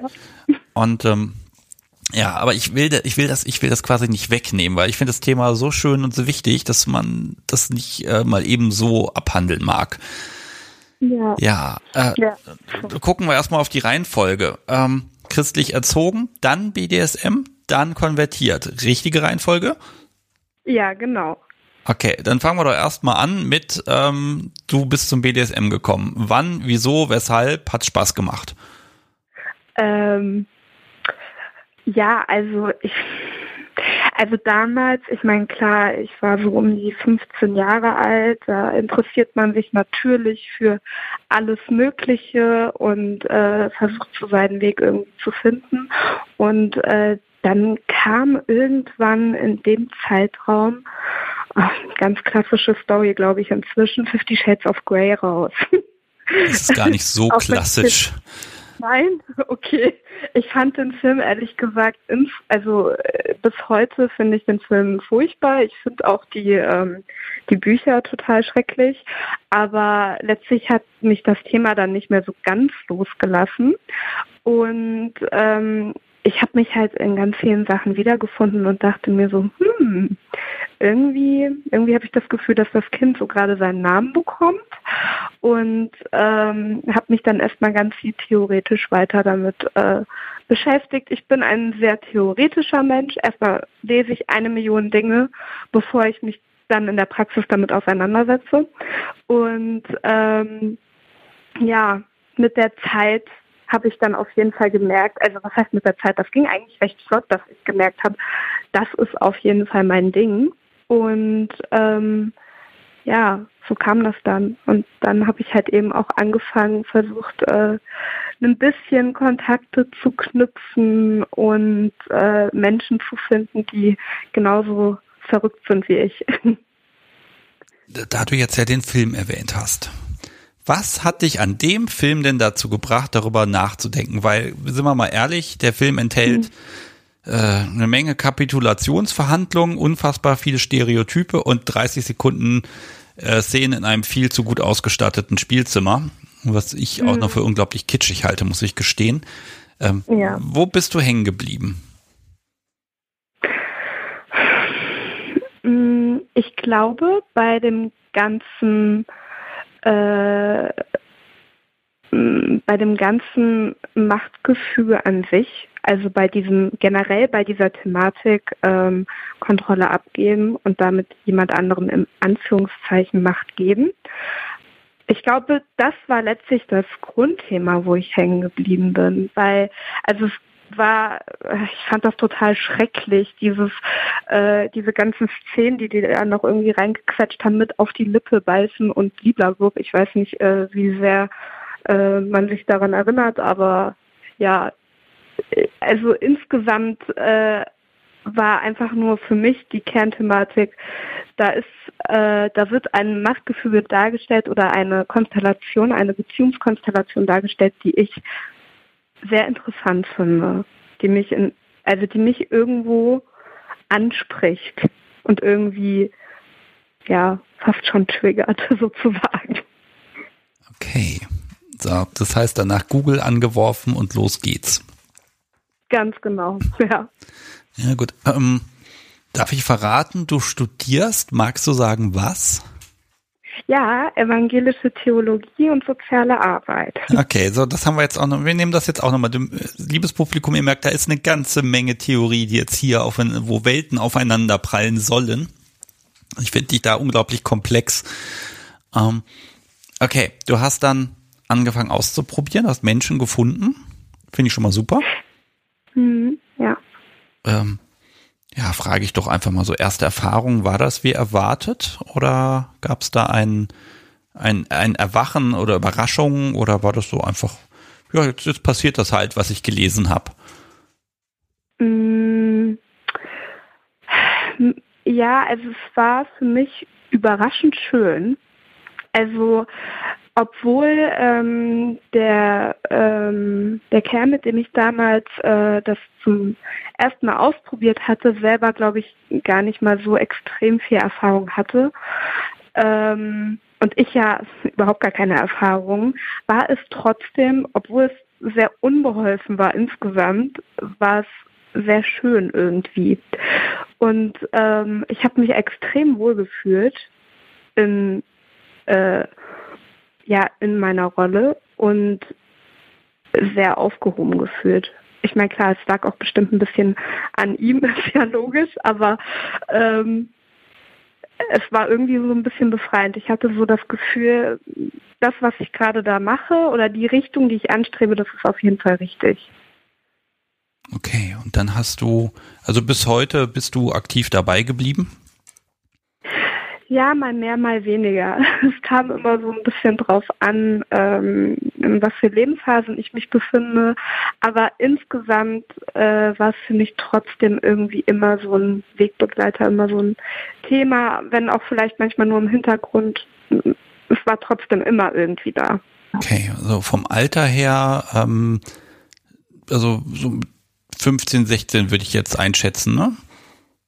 Ja, also ja, ja, 15, 16, 17 die Phase. Okay. 17 auf jeden Fall auch noch mit. So, und dann hast du beschlossen, wahrscheinlich nicht einfach so, ich konvertiere jetzt mal zum Islam. Ja. ja. Ähm, das ist ja eine große Entscheidung zu sagen, ähm, ich mache das. Mhm. Ja, und ähm, auch da, ich kann mal vorgreifen, du hast dich informiert. Ähm, mhm. Und ähm, Vielleicht magst du ein paar Sachen dazu sagen, was da deine Beweggründe zu sind. Ähm, also man muss wissen, dass ich ähm, sehr christlich groß geworden bin, also trotz allem in einem also jetzt nicht christlich konservativ, ähm, sondern trotz allem sehr frei. Also ich durfte immer äh, selber die Entscheidung treffen, ob ich jetzt in die Kirche gehe oder nicht. Aber meine Eltern haben sehr viel Wert darauf gelegt, haben auch immer viel ähm, über Religion und über Gott versucht mit uns zu sprechen. Dadurch war es immer ein Thema für mich und ich habe aber dann eben auch so im Laufe der Zeit, das war, das lief alles so ein bisschen zeitgleich ab. Also in der Phase, wo ich mich für BDSM interessiert habe, habe ich mich auch dann angefangen, ähm, mich über Religionen zu informieren und ähm, bin auch da wieder sehr theoretisch rangegangen, habe Google angeworfen, habe mal ein bisschen rumgesucht, habe meinen Vater, der selber ähm, Theologe ist, äh, mit Fragen durchlöchert. Äh, zum Christentum, zum Judentum, weil er das mit am ehesten beantworten konnte damals. Und irgendwann war das nicht mehr so zufriedenstellend für mich. Und dann habe ich halt eben mal geguckt, was es denn noch so für Religionen gibt. Und mir war klar, Monotheismus, also der Eingottglaube, das ist auf jeden Fall irgendwie mein Ding. Ähm, und ähm, da habe ich dann halt eben den entdeckt, dass es ja noch eine Religion gibt, die Islam heißt. Und äh, dann habe ich halt die ersten Worte gelesen und dachte mir, das ist es auf jeden Fall. Und das blieb dann auch so. Okay, jetzt tauchen wir da gar nicht zu sehr rein. Das heben wir uns noch ein bisschen auf. Mhm. Ähm, aber wenn BDSM ja im Hintergrund da war, dann ist ja auch, wenn man überlegt, ich konvertiere, dann prüft man ja schon, passt das zu meinem Leben? Und hat, hast du Informationen gefunden, ob das denn überhaupt vereinbar ist? Kann ja auch sein, dass es eine fürchterliche Sünde darstellt, die auf gar keinen Fall tolerabel ist und das hätte dich ja auch davon abbringen können. Also mir kam damals gar nicht in den Sinn, das eine mit dem anderen in irgendeiner Form zu verbinden. Ich habe da gar nicht, also gar nicht erst eine Problematik gesehen. Ich empfand es gar nicht als problematisch. Für mich waren das zwei getrennte Dinge, die auf die nicht viel miteinander zu tun haben. Und äh, das eine beeinflusst das andere genauso wenig wie umgekehrt. Und das habe ich dann im Laufe der Zeit dann, also vor allem in den letzten zwei, drei Jahren, habe ich ähm, dann gemerkt, okay, es gibt ein gesellschaftliches Tabu dem gegenüber und es scheint für viele doch nicht ganz so einfach zu sein und doch nicht ganz so selbstverständlich zu sein. Ja, ja. das kann ich ja als, als ähm, Jungkatholik kann ich das ja sagen, bevor ich dann die das Unternehmen verlassen habe. Ähm, mhm. Da ist natürlich äh, ne, Sex ist äh, so eine Sache, ja. da ist man immer nah an der Hölle. Ne? Und bei BDSM, ja, das, das, ist dann auch schwierig. Und deshalb habe ich auch mit Daniel da ganz tolle Gespräche mhm. geführt, der mir erklärt hat, ich komme nur in die Hölle, wenn ich unbedingt will. Okay, ja. das kriege ich hin. Und ähm, äh, ne, aber auch da die Überlegung, ne, wann ist es vereinbar durch ne, Konsens und Liebe, Selbstliebe, die Liebe jemand anderem gegenüber den Eros, ne? Also da, da hat ja. er hat er mich auch ganz weitergebracht, dass das keine Gegensätze sind. Äh, trotzdem ist es immer so ein bisschen im Hirn drin, dass, dass das schwer ist zu vereinbaren. Ne? Aber offenbar ist es möglich. Und jetzt muss ich gestehen, im Islam kenne ich mich da überhaupt nicht aus. Und ja, gibt es da überhaupt Informationen dazu? Gibt es da, da Informationen? Gibt es da ein Buch? Gibt es da, gibt's da eine Linie, äh, die du finden konntest, an der du dich orientieren kannst? Also das Thema ist, also man muss schon sagen, dass Sexualität im Islam für viele ähm, Muslime, die damit groß geworden sind, schon irgendwo ein kleines Tabuthema ist. Also das liegt aber mehr an den einzelnen Kulturen, in denen man so groß geworden ist und weniger an der Religion selbst, weil ähm, es gibt nirgendwo in irgendeiner Form, ähm, also das Tabu Sex als, also was wirklich oder was halt eben als Sünde dargestellt wird. Also wirklich nirgends. Ähm, es gibt ein Buch, das ich vor ähm, einiger Zeit gefunden habe. Das hat eine Muslima geschrieben. Das heißt Halal Guides äh, to Mindblowing Sex. Und ähm, sie hat es unter einem, also unter einem an anderen Namen rausgebracht, weil halt eben leider das Tabu schon recht groß ist. Aber man merkt, dass aufgrund dieses Buches zum Beispiel schon auch eine rege Diskussion losging. Also das Buch hat vor allem in Kanada und in den USA ziemlich seine Runden gemacht. Ähm, und in Deutschland ist das Buch noch nicht so richtig angekommen, aber es gibt auch einen ähm, Theologen in Deutschland, der solche Themen ganz offen anspricht. Der hat das Buch Liebe, Sex und Allah geschrieben. Das ist jetzt vor ein paar Monaten erschienen. Äh, ich glaube Anfang des Jahres. Und insofern das Thema wird diskutiert, es wird aufgeräumt mit äh, Stereotypen, mit Vorurteilen, die man selbst auch hat und vor allem auch mit, ähm, mit Problematiken, die gar nicht da sein müssten, die leider kulturell bedingt über die Jahrhunderte entstanden sind. Ja. Ja, und jetzt brichst du schon mal so mit dieser grundsätzlichen Meinung, ne, die da sagt, oh, das, das geht auf gar keinen Fall, so, so was man irgendwie denkt, weil äh, in meiner Lebenswirklichkeit sind Islam und Sex sind so Dinge, da gibt es unglaublich, zumindest was man so medial hört, da gibt es einfach unglaublich viele Verbote einfach. Ne? Und mhm. ähm, das, ich glaube inzwischen, dass äh, ein Tabu ist tatsächlich Sex und Öffentlichkeit aber das heißt mhm. ja nicht, äh, äh, dass es an sich nicht erlaubt ist, weil sonst gäbe es ja auch keinen Nachwuchs. Also muss es da schon eine gewisse Akzeptanz geben. Aber das ist etwas, worüber man nicht unbedingt öffentlich spricht. Genau. Also es ist halt tatsächlich was, worüber man ähm, öffentlich jetzt nicht wirklich sich großartig äußert. Also maximal äh, reden die Mädels zu Hause in ihren ähm, Schwesternrunden darüber und kichern sich dabei halb tot. Aber ähm, so richtig ins Detail gehend wird wenig drüber gesprochen, zumindest habe ich das wenig erlebt. Das ist natürlich auch von Familie zu Familie, von Muslim zu Muslim ganz unterschiedlich. Also so individuell wie die Christen sind, sind eben auch die Muslime in ihrer Religionsausübung und in ihren Gedanken. Und äh, man muss aber halt schon sagen, es gibt, es gibt ein öffentliches ähm, ja, es gibt eine öffentliche Meinung, worüber gesprochen wird und worüber nicht. Und die Meinung scheint wohl zu sein über Sex und ähm, alles, was dazugehört, wo es wirklich ins Detail geht und nicht mehr nur um die reine Biologie, sollte man jetzt nicht unbedingt drüber reden, sondern zu Hause mit dem Ehepartner vielleicht darüber sprechen. Ja, aber da soll man dann auch drüber sprechen, ne? Das, ähm, das auf jeden Fall. Also ähm, es, es ist so ein zweischneidiges Schwert und die Katze beißt sich auch teilweise selbst in den Schwanz bei dem Ganzen, weil einerseits ähm, hat man eben diese, diese Offenheit äh, durch, ähm, durch, den, durch die Religion, die einem jetzt erstmal nicht wirklich was verbietet, äh, was äh, den Sex angeht.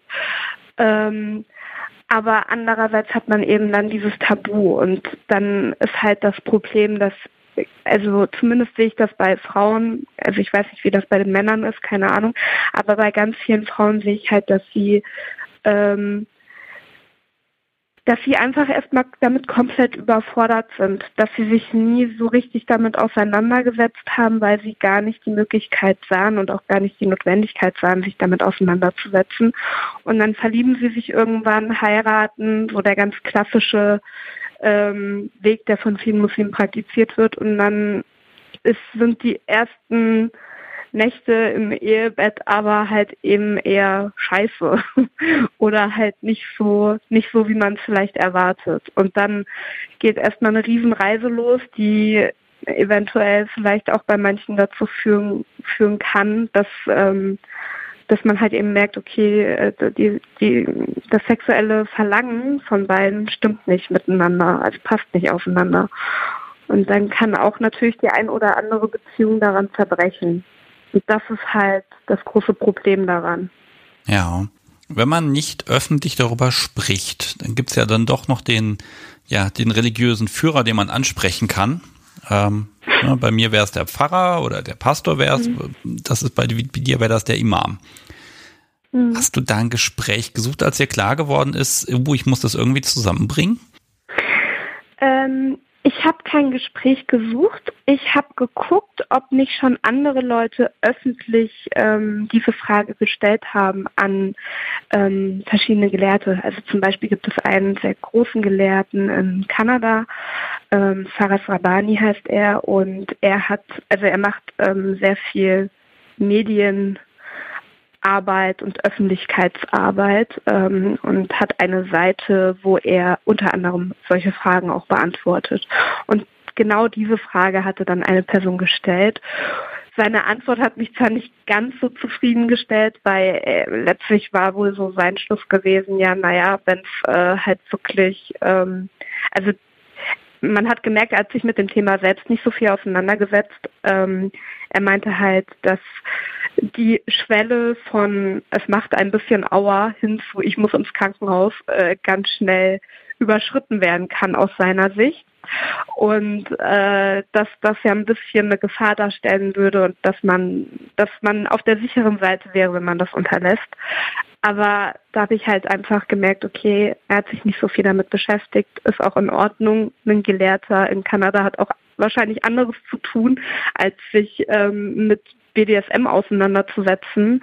Aber er hat halt ähm, keine direkten Quellen genannt, wo jetzt drin stehen würde, das ist auf jeden Fall verboten in irgendeiner Form. Die einzige Sache, die er halt wirklich angemerkt hat, die auch, denke ich, in jeder Religion angemerkt werden würde, sobald es um, also sobald es die eigene Sicherheit gefährdet, äh, sollte man es lassen. Aber das sollte man generell lassen. Das sagt einem schon der gesunde Menschenverstand eigentlich. Ja, da legt man sich nicht so fest, ne? Genau. So, und jetzt merke ich, ich steige ja mit dir immer tiefer schon gerade ein. Also ich kann ja immer nicht mhm. anders. Ich versuche mal diese, diese Ebene gerade zu verlassen. Ähm, wenn jetzt Menschen sagen, ja, Moment, die ist ja nur konvertiert und die macht das ja vorher schon und die ist ja gar nicht so aufgewachsen und bla, ne? Also ich bin auch im Gespräch mit äh, ein, zwei, drei anderen Menschen, die auch Muslime oder Muslimas sind, äh, die das auch schon, ich sag mal, geerbt haben, diese Religion, und mhm. die auch mit mir tendenziell sprechen würden. Das wird noch ein bisschen dauern, bis wir da die Gespräche führen. Ähm, aber das zeigt mir, ähm, wenn es nicht null Menschen sind oder eins oder zwei, sondern auch gleich drei, äh, mit denen ich hoffe, im nächsten Jahr dann sprechen zu können, äh, dass das ein Thema ist und dass da Menschen auch ihren Weg suchen, wie sie gut damit umgehen können. Äh. Und äh, deshalb finde ich das mit dir so, so ein schöner, leichter Einstieg, weil du kann, hast halt einfach auch die Quellen und studierst ja auch noch gleich das Passende, äh, dass du das auch ein bisschen einordnen kannst für dich. Ne? Ja. Also bist da also mehr als User. Glaube, ja, ja. Ich glaube auch tatsächlich, dass das Thema viel größer ist in der muslimischen Community, als man denkt. Also zumindest erlebe ich immer öfter, dass wenn ich ähm, anfange, von mir aus ähm, relativ offen über Sexualität zu sprechen, ohne jetzt direkt in Details zu gehen, dass ähm, die Menschen darauf einsteigen, die also Leute, wo ich auch äh, das nicht unbedingt gedacht hätte, dass sie äh, diesen Tabu, also dieses Tabubruch in Anführungszeichen wagen, die dann trotzdem darauf einsteigen und dann merkt man irgendwann, hey, okay, sie hat sich auch äh, eventuell mit äh, mit dem einen oder anderen Thema schon mal beschäftigt, unter anderem zum Beispiel auch BDSM oder so. Und ähm, das ist ganz spannend. Also ich werde da immer wieder selbst überrascht. Ja, ähm, wo kann man das denn ansprechen? Also natürlich jetzt nicht unbedingt äh, nach der Freitagspredigt äh, irgendwie, wenn man auf dem Nachhauseweg ist, aber wenn man, ähm, also ich habe halt eben natürlich ähm, ein paar Freundinnen, die Muslime sind und mit denen ich mich sehr, sehr gut verstehe und ja, dann redet man eben auch irgendwann mal über sowas, wenn genug Vertrauen da ist. Es ist tatsächlich eine große Vertrauenssache, auch darüber zu sprechen. Und äh, es gibt aber auch Menschen, die sehr offen mit dem Thema umgehen. Das habe ich erst letztens erlebt, ähm, dass ich mit äh, jemandem über Instagram darüber geschrieben habe und er ähm, auf mich aber, ja, also er ist halt ja, das klingt jetzt irgendwie ein bisschen doof, 0815 Muslim, also ganz normal, äh, gläubig, praktizierend ähm, und all das. Und äh, dann unterhält man sich über sonst was und kommt dann irgendwann auf solche Themen. Das geht natürlich über Social Media einfacher als in echt. Ja, und wenn, wenn du das Thema dann reinwirfst in, in den Chat, ähm, mhm. was, was passiert dann? Also kommt erstmal nichts oder ist das so ein, oh gut, dass du es endlich ansprichst, schön, dass wir drüber reden können? Also die Sache ist, dass ähm, bei mir dadurch, dass ich ähm, den Theologen, den ich vorhin erwähnt hatte, Ali Khandur, der ähm, das Buch Liebe, Sex und Allah rausgebracht hatte, er hat eine Instagram-Seite und dort folge ich ihm. Und jeder, der Ali Khandur kennt, der weiß auch, dass es dieses Buch gibt und der weiß auch, dass Ali Randur, ähm, was Sexualität angeht, ein sehr offener Mensch ist, ähm, beziehungsweise ähm, einfach sehr äh, einfach darüber spricht. Ähm, und wenn, und dann kommt es halt eben schon auch mal vor, dass jemand schreibt, hey, ich habe gesehen, dass du Ali Randur folgst und äh, dann kommt man eben auf das Thema und dann geht es um sein Buch oder um irgendwie andere Themen und dann, ja, sage ich dann halt eben irgendwann auch, ja, Sexualität ist wichtig und wird viel zu wenig äh, darüber auch öffentlich gesprochen und eben auch über die sexuellen Neigungen. Und dann wird dann irgendwann die Fragen halt gestellt, ne? ja, was, was gibt es denn für sexuelle Neigungen oder was meinst du denn? Und dann ähm, eigentlich ist es immer habe ich es noch nie erlebt, dass jemand äh, irgendwie gesagt hat, das ist total schlimm, dass du dich damit beschäftigst oder das ist total schlimm, dass du ähm, dass, dass du äh, BDSM magst. Nie. Im Gegenteil, meistens war es eher so, oh, interessant. Hm, ich habe mich damit auch mal auseinandergesetzt und finde das ja auch ganz spannend. Und das ist dann doch auch überraschend für mich. Um, ich, ich muss auch mal so ein bisschen abgrenzen. Ne? Also ich, ich sehe tatsächlich den Islam so ein bisschen wie das Christentum im Sinne von, das ist eine, das geht von ultra konservativ bis zu sehr liberal. Ne? Also was wir genau. besprechen und was wir auch besprechen werden, das ist natürlich dein persönliches Erleben, weil klar, mhm. ich müsste sonst hunderte Interviews mit Menschen führen, die über Themen reden sollen, über die sie gar nicht reden wollen, um dann so einen Überblick zu kriegen. Ähm, ja. Aber ich sag mal so, dieses dass dieses, kinky sein, also dieses mir gefällt etwas, mir macht etwas Spaß, ähm, das ist ja erstmal unabhängig von von Glaube, von Religion. Ja, das kann natürlich kulturell geprägt sein, aber auch da gibt's ja immer diesen Punkt, äh, interessant ist, ja. was, was an der Grenze ist. Ne? Ähm, mhm. Äh, da muss man dann so ein bisschen schauen. Also ne, da, da müssen wir ein bisschen gucken, dass wir dann, wenn wir die Aufnahme machen, auch so einen Mittelweg finden. Und ich, ja. ich verrate mal, weil wir quatschen hier schon seit 30 Minuten, das gibt's doch gar nicht. Ich merke schon, das, also ich, ich möchte ja einfach weitermachen. Dann haben wir hier zweieinhalb Stunden voll und dann ist gut. Ähm, und ich versuche dich jetzt hier echt so ein bisschen an der kurzen Leine zu halten, damit wir bloß nicht zu sehr vorgreifen. Ähm, ja, äh, ich, ich schlepp dich da jetzt mal so ein bisschen durch. Also das heißt, äh, wir sprechen heute nicht über so Dinge wie, äh, wie funktioniert Partnersuche, wenn man eigentlich darüber gar nicht reden soll so richtig. Ne? Also mhm. für mich ist das einfach. Ich gehe Zweifel auf FetLife rein, mache ein Profil und sag hier das, das, das, das, das steht auf der Wunschliste und dann gucken wir mal. Das wäre ein bisschen mhm. schwierig, wenn ich alles nicht sagen dürfte. Ähm, mhm. Und also über all diese Dinge sprechen wir heute gar nicht.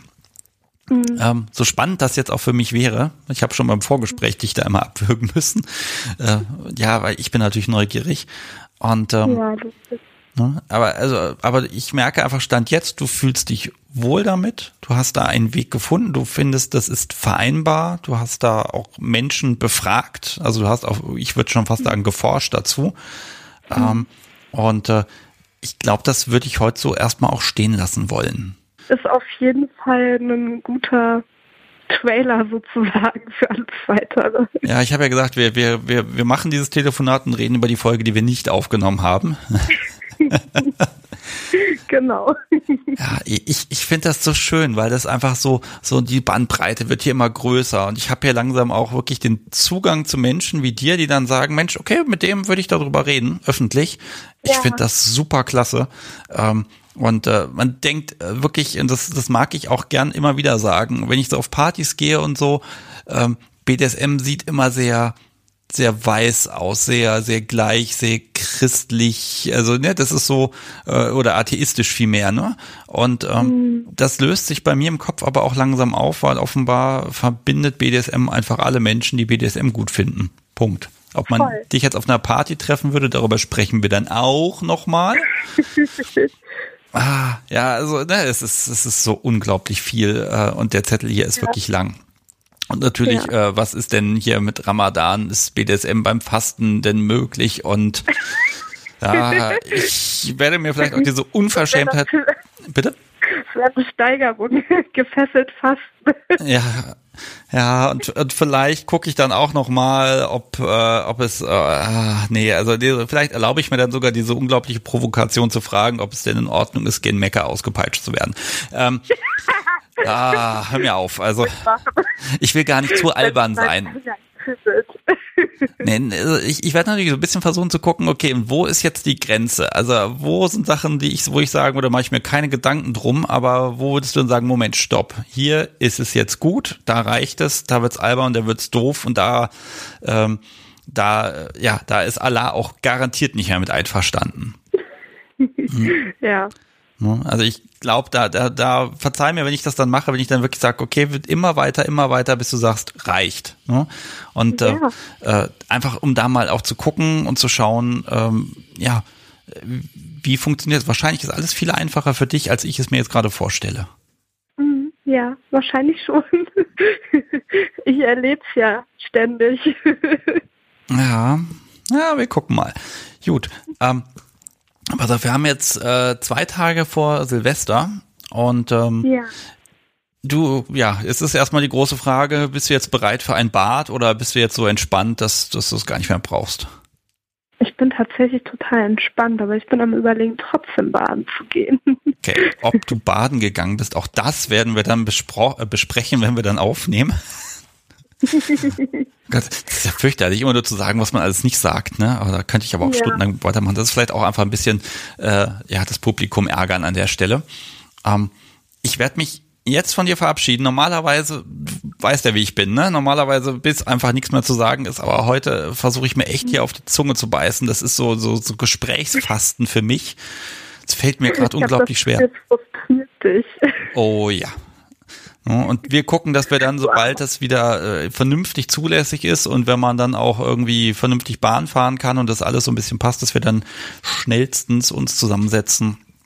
Dann ja, bist du hier ja sehr gerne. gerne eingeladen und dann machen wir ja. das und dann nehmen wir uns richtig Zeit dafür und dann schauen ja. wir mal. Ich freue mich.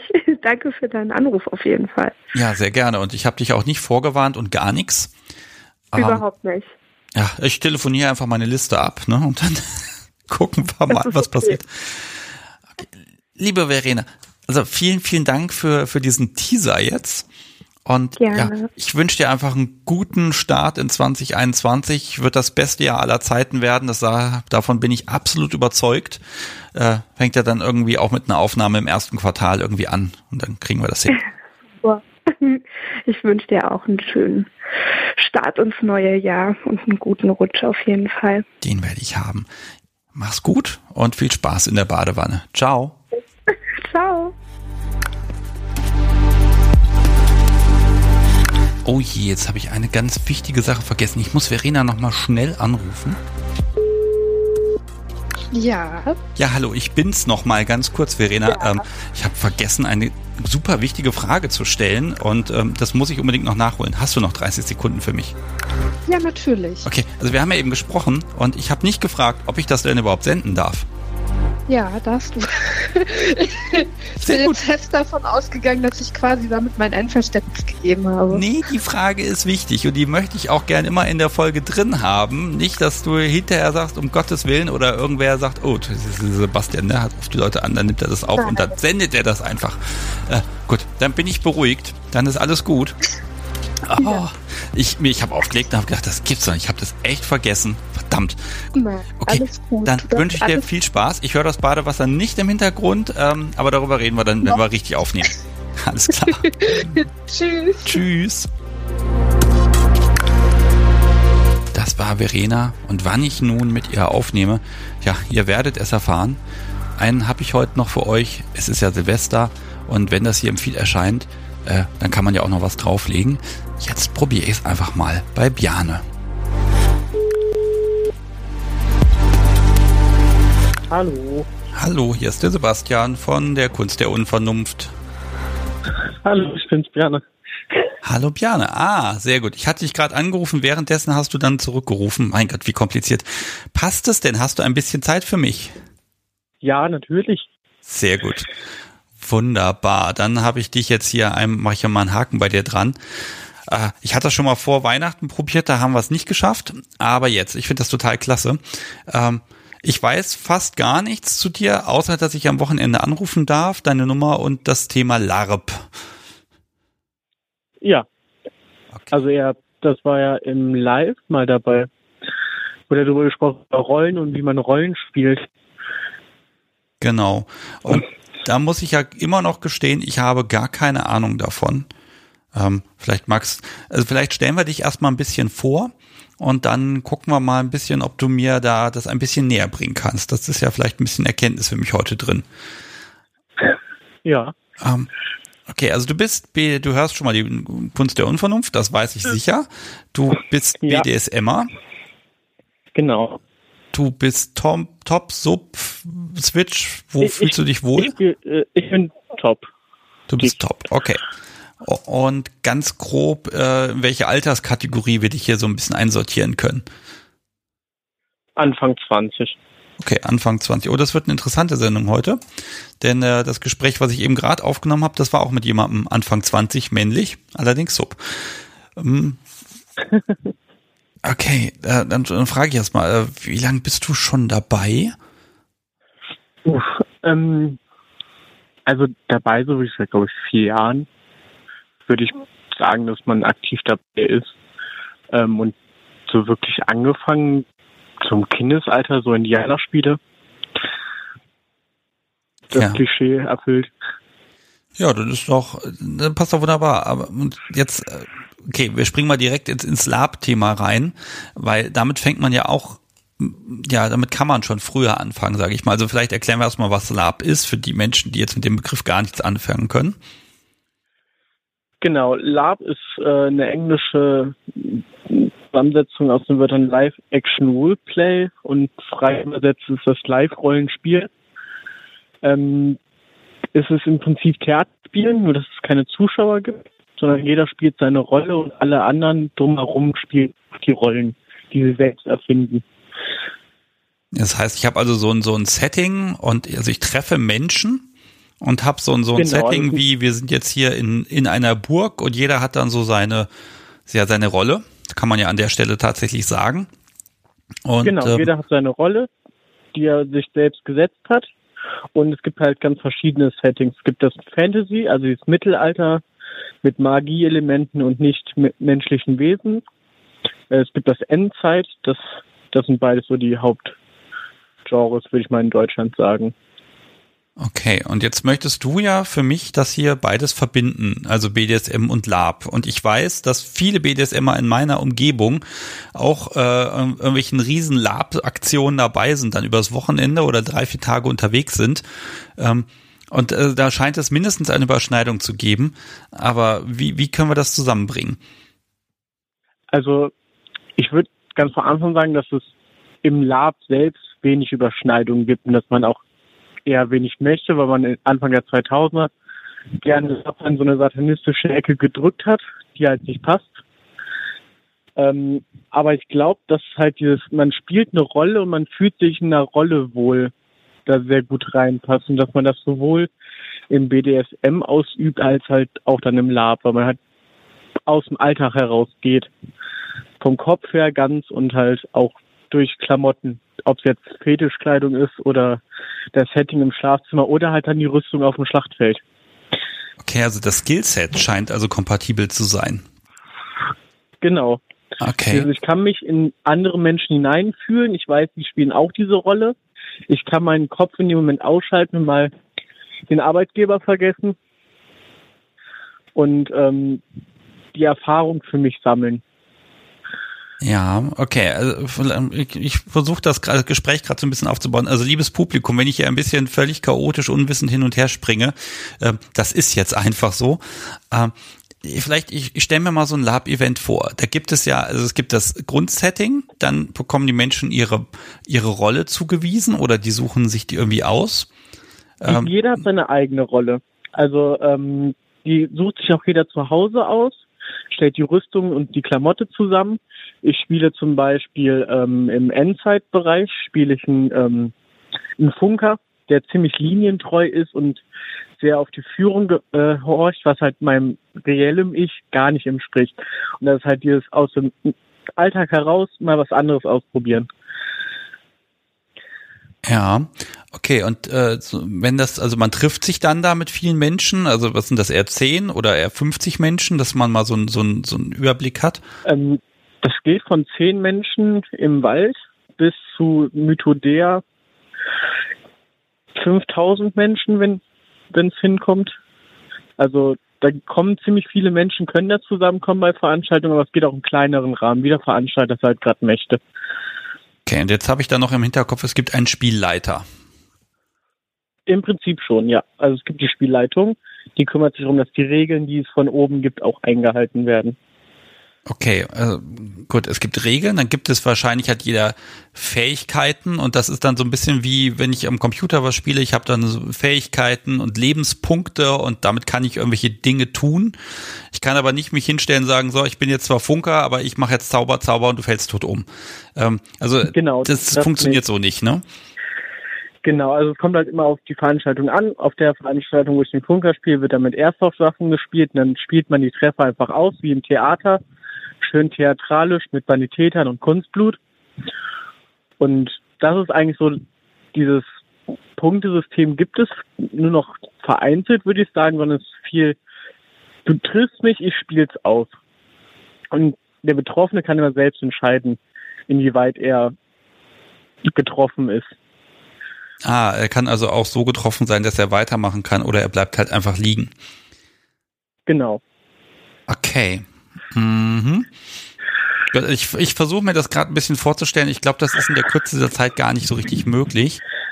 Aber man spielt auf jeden Fall eine Rolle. So, und jetzt kommt jetzt der große Knackpunkt. Wenn du jetzt sagst, äh, die, die, das, was ich tue mit der Rolle, die ich einnehme, das ist, verbindest du auch mit BDSM. Dann heißt das ja, provokant gesagt, wenn du BDSM machst, dann ist das eine Rolle, in die du reingehst. Also eine Art, ähm, ja, ein, ein Rollenspiel, aber das ist nicht Teil deiner, deiner Persönlichkeit, sondern du kannst halt jede Position einnehmen, die dir gerade Spaß macht. Genau, also das, was mir Spaß macht, kann ich halt in dieser Rolle ausüben und mir macht halt zum Beispiel die Rolle von oben Spaß, was ich halt, also so im normalen Leben würde ich halt, würde ich niemals einer Frau sagen, jetzt auf die Knie und sie dominieren, das würde ich von meinem Kopf her so im Sozialgefüge nicht funktionieren, aber in der Rolle, im Schlafzimmer, BDSM oder wo auch immer, passt das für mich wunderbar. Okay, das heißt, du brauchst also einen, einen Partner, eine Partnerin, die äh, dann auch genau so weiß, okay, jetzt beginnt die Session und jetzt endet sie und damit ist dieses Setting dann aktiv oder inaktiv. Genau, also ich habe für eine Beziehung und bei meiner Freundin und mir ist auch so, wir wohnen zusammen und das ist alles gleichberechtigt, aber wenn es halt an dieses Setting geht, dann wissen wir halt, wie, wo die Rollen sind. Ist sie auch Rollenspielerin? Hm, ich, jein. Also manchmal wird sie gezwungen, mitzukommen. ja gut, einer ist ja eh immer so der, der Part, der da so ein bisschen mehr zieht, ne? Ähm, okay, so, das äh, finde ich gerade spannend, weil ne, ich lebe ja in so einer Art ähm, Alltags... Äh, sorgenfreiem BDSM 24-7 mehr oder minder Konstrukt. Und das ist Teil unserer Identität. Das also eine ist oben, eine ist unten und dann können wir da jederzeit darauf zugreifen, sage ich mal. Und wir haben nicht das Gefühl, dass wir dabei eine Rolle einnehmen, sondern wir haben das Gefühl, wir sind wir selbst. Und da bildest du jetzt einen Gegenpol. Das finde ich spannend. Ich glaube nicht, dass es ein Gegenpol ist. Es gehört auch schon zu uns dazu. Dieses, diesen Charakter, die ich im Lab spiele, gehören auch immer, sind immer eine Facette meiner selbst. Aber ich könnte, man kann sie ja nicht immer so ausleben. Und in, so wie wir arbeiten beide, für uns wird es nicht funktionieren, dass wir dauerhaft dieses Gefüge aufrechterhalten. Aber halt dann im BDSM funktioniert das. Ja. Ähm, wie, äh, ich muss noch mal ein bisschen auf dieses Ausspielen kommen. Also, ne, wenn du, du bist im Lab und bist getroffen, dann entscheidest du, okay, wie war der Treffer? Sinke ich jetzt zu Boden oder was weiß ich, ich mache noch eine heldenhafte Tat. Also, ne, ich, ich wie soll ich das? So ein bisschen was weiß ich ja, ne, aber leider nur so bruchstückhaft. Ähm, aber das ist natürlich in dem Moment, ähm, wie, wie soll ich das erklären? Ja, nicht echt, sage ich mal. Es ist halt ein, ein Rollenspiel. Und jetzt, äh, wenn ihr jetzt da im Bett zugange seid, ähm, dann ist ja schon so, wenn sie sagt Aua, dann ist das, dann möchtest du dich ja auch darauf verlassen, dass das wirklich Aua ist und nicht ein, äh, ein theatralisches irgendwas. Das würde ja viel von dieser Authentizität dann auch wegnehmen beim Spielen. Ja, aber im Prinzip ist es jetzt. Also wir alle wissen ja, dass wir den Menschen, der vor uns liegt, nicht wirklich schädigen wollen. Das, das wollen wir alle nicht. Ob es beim Lab ist oder halt im Met, das ist halt, wir schädigen die Person, es gehört halt zum Spiel dazu, dass wir halt Schaden austeilen, um es platt zu sagen. Ja. Mm.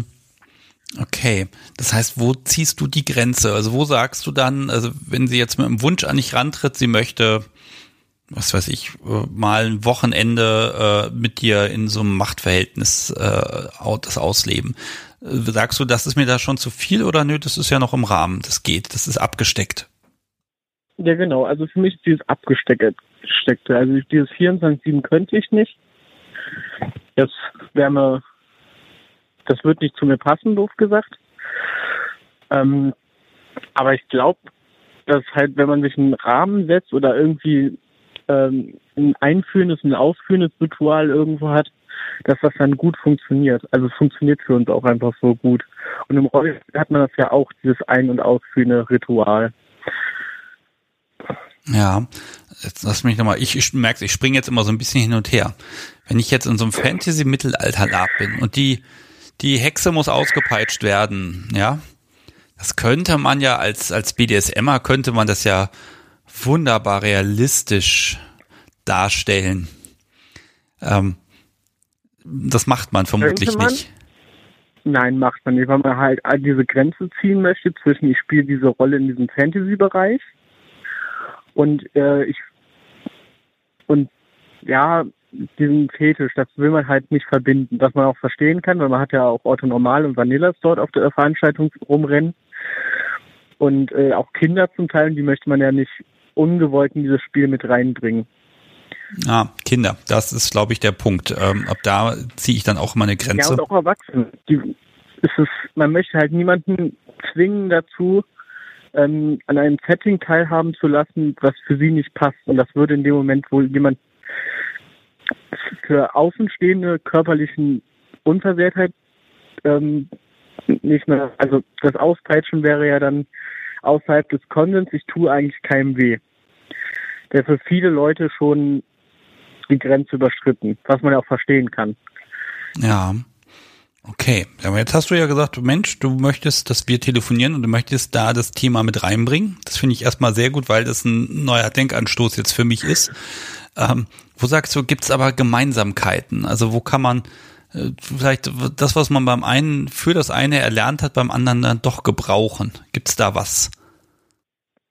Ja, für mich ist halt einfach diese, diese Rolle zu übernehmen und halt dieses, ich, ich, ich switch jetzt im Kopf um, es ist nicht mehr mein Alltag, sondern ich kann jetzt einfach hier entspannen innerhalb meiner Rolle, die einfach fest definiert ist von beiden Seiten aus. Und ähm, in dem Moment muss man halt sich nicht mehr auf gesellschaftliche Richtlinien verantworten. Die, so, wir haben ja alle sozialisiert worden, dass man tut keinem Menschen weh, aber innerhalb dieser Rolle kann ich das, sowohl im Lab wie halt auch im BDSM. Ja, nur im BDSM tust du es wirklich. Ja, aber halt immer mit dem Konsens. Ja gut, den, den setzen wir voraus. Genau, und den gibt's ja im Lab dann auch und deswegen ja, jetzt würde mich Für mal. Mich ist das ja.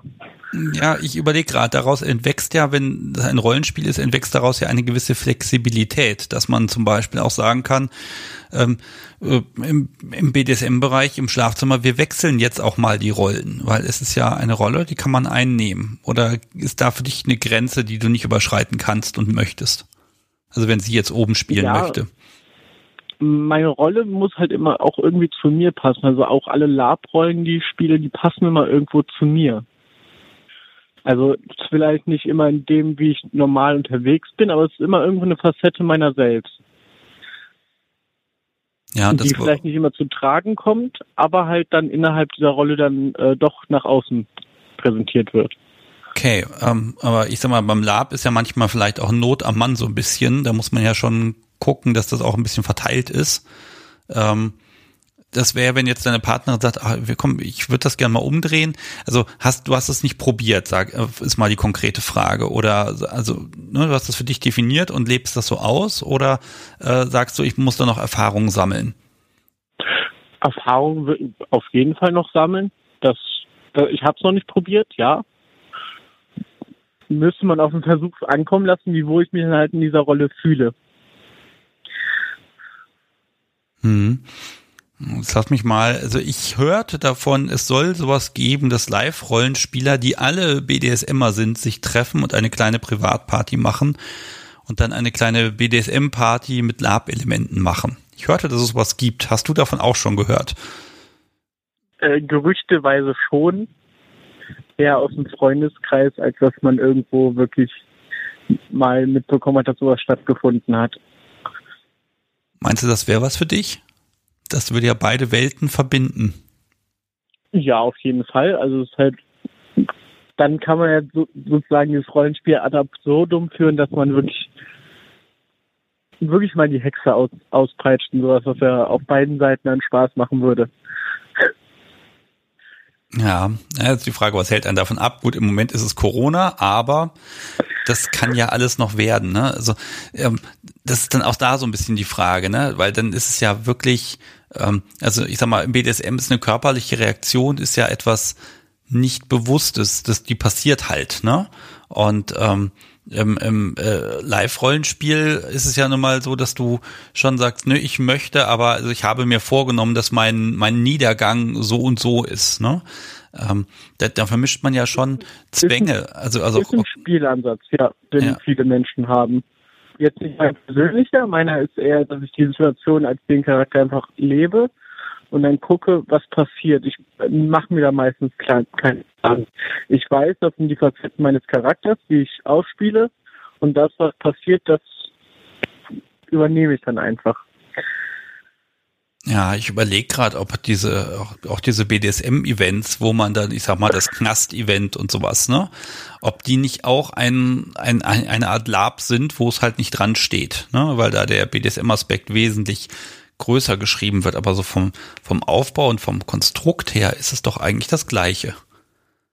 Genau, es ist ein anderer Konsens, den man halt, ja, innerhalb dieser Lab-Szene ist halt der Konsens, wir tun uns körperlich auch nicht weh da. Und auf in diesen Knast-Events oder allen anderen Kinky-Rollenspiel-Events ist halt dann der Konsens, wir, wir wissen, was der andere möchte und das führen wir dann auch aus. Da wird ja auch niemand was angetan, in Anführungszeichen, was er selbst nicht möchte. Obwohl er ja in dieser Häftlingsrolle ist. Ja.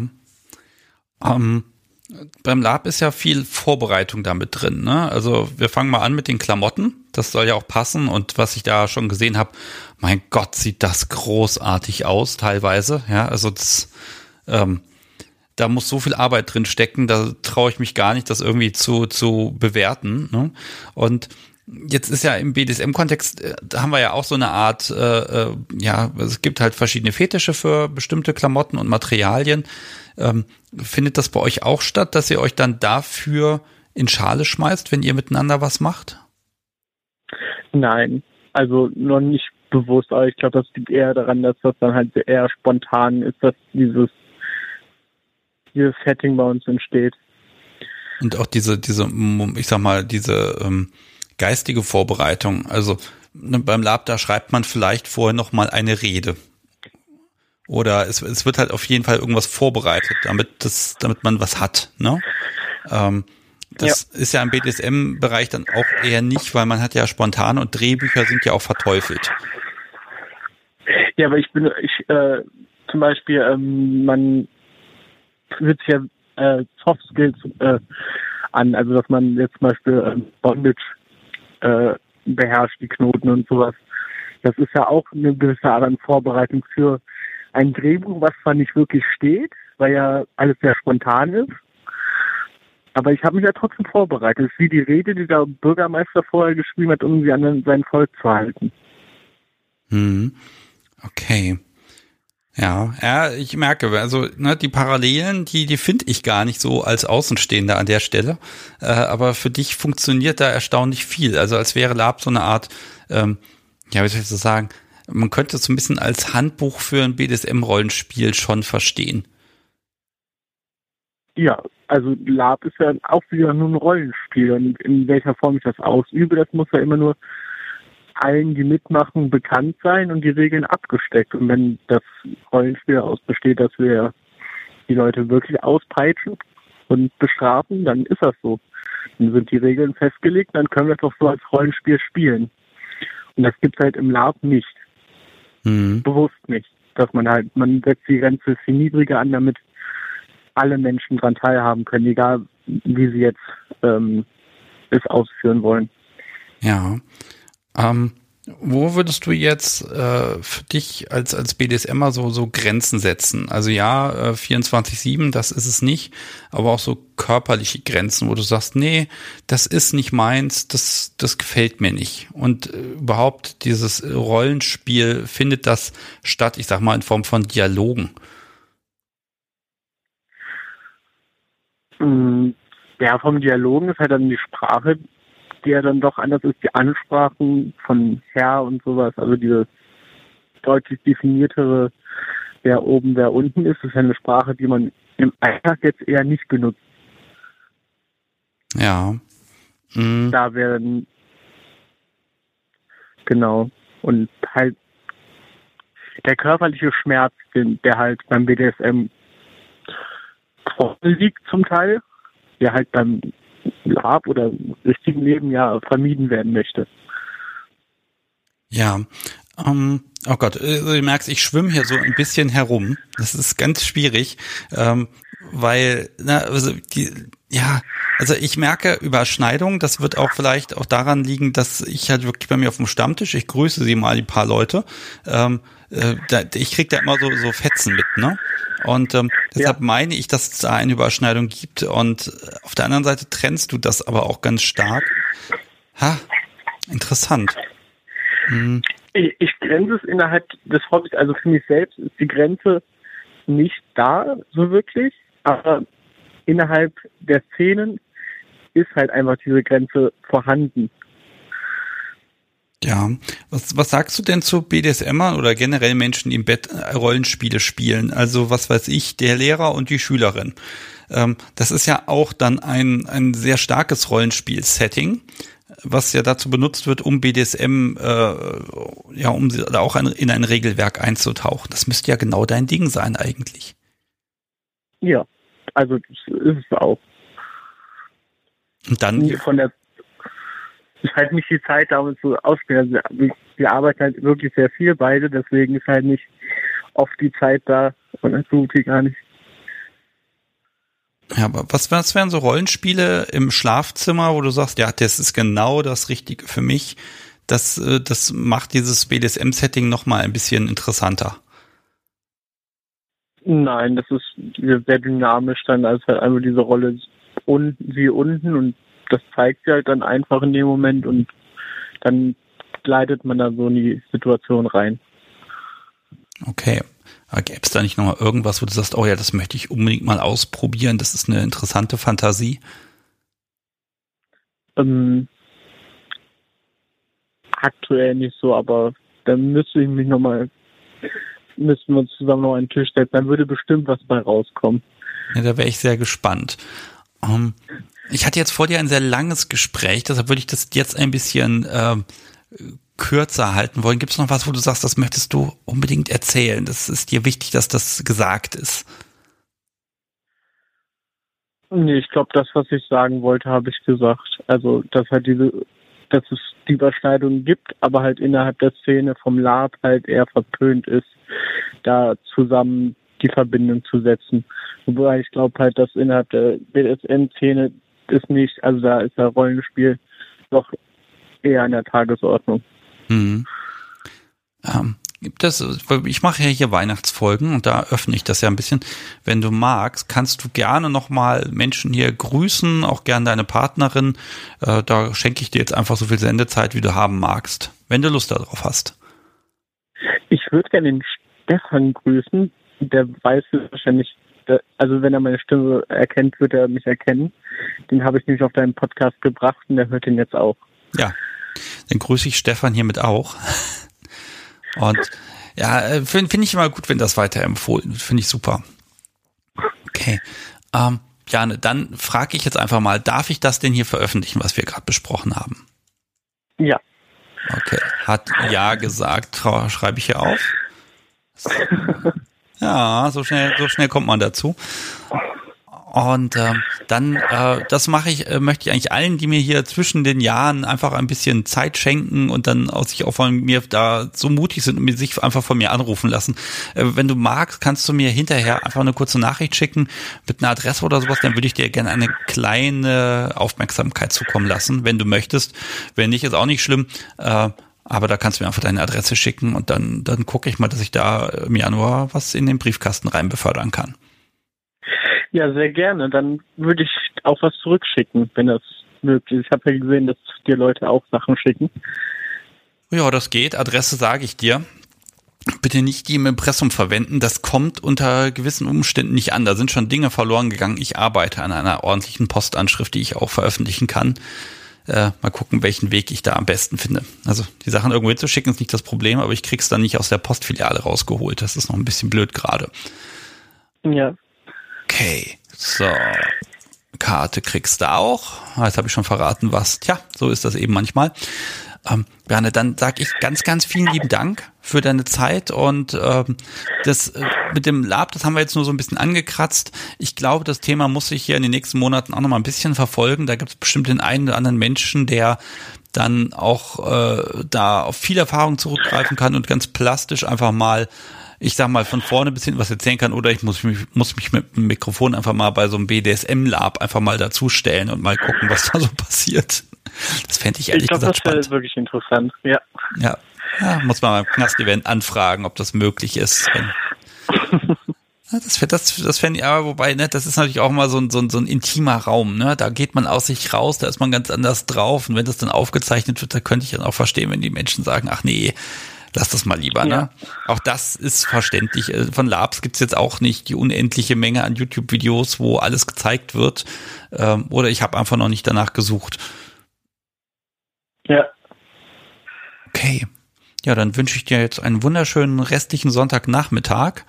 Und ähm, ja, wenn es neue Entwicklungen gibt, halt mich unbedingt auf dem Laufenden.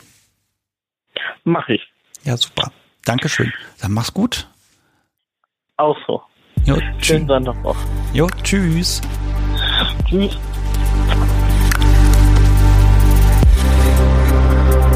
Drei Menschen, drei tolle Gespräche. Vielen lieben Dank an euch dafür. Und das war's. 2020 ist zu Ende und ich habe ein paar letzte Worte für euch. Zuerst einmal zu Sticks ruft an. Acht Folgen sind es jetzt geworden und das hat richtig Spaß gemacht. Das war ja auch wirklich ein Experiment, wo ich nicht wusste, kann das klappen? Meldet sich da überhaupt jemand? Darf ich Leute anrufen und drücken die mich eigentlich einfach weg? Ich wusste ja nicht, was mich da erreicht. Und ähm, ja, ein paar Menschen habe ich nicht erreicht. Das ist sehr schade. Mit anderen wiederum hatte ich wundervolle Gespräche, die ich aber leider nicht senden darf. Das gehört eben auch dazu. Und ähm, so wurden es aber trotzdem mal eben so 13 Stunden Gespräche, die ich hier seit Heiligabend ausgestrahlt habe. Also für euch eine ganze Menge zu hören und äh, für mich total easy, weil man ruft einfach an, wenn keiner rangeht, nimmt man einfach die nächste Nummer und probiert sich so durch und äh, hat einfach ganz viel Spaß. Äh, und ich wusste auch ganz oft nicht, äh, wen ich da am Telefon habe und worum es überhaupt gehen wird.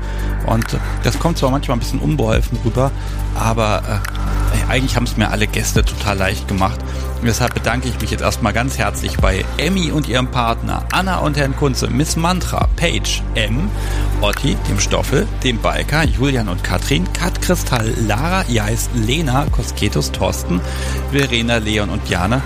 Ihr habt alle mitgemacht und ich dürfte es ausstrahlen. Vielen, vielen, vielen Dank. Wunderschöne Gespräche. Toll. Ja, und allen, die ich jetzt nicht erreichen konnte, denen ich zum Teil auch auf den NRB gequatscht habe, oder manche habe ich auch gar nicht angerufen, weil es einfach zu viele Meldungen dazu gab. Ich habe einfach nicht mit so viel Taten dran gerechnet. Manchmal habe ich auch wirklich einfach ausgewürfelt, wen ich denn jetzt hier als nächstes anrufe. Aber ich bin mir sicher, irgend so eine Aktion wird es wieder geben. Und da freue ich mich jetzt schon drauf. Denn ja, das ist einfach mal was ganz anderes. Also Feuer Vertrauen, mich hier einfach anrufen zu lassen. Dankeschön, Wahnsinn. Äh, ja, und deshalb bedanke ich mich jetzt auch nochmal beim tollsten Podcast sowie der Welt. Die hat mir hier nämlich immer wieder mal Podcaster-Freizeit geschenkt. Das ist ja auch nicht selbstverständlich. Und ach, allein dafür könnte ich die Frau schon knutschen. Mache ich vielleicht auch gleich. Jetzt kommt gut rüber und ähm, ja, wir hören uns dann zum Beispiel am 7. Januar, Donnerstag um 20.30 Uhr auf unvernunft.live. Da könnt ihr mich hören, Gäste hören, Ihr könnt auch selbst anrufen, direkt in der Live-Sendung.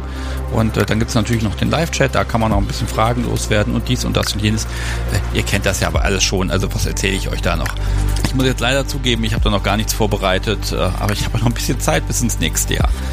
Wir werden jetzt erstmal Silvester im ganz, ganz kleinen Kreis äh, ja, begrüßen.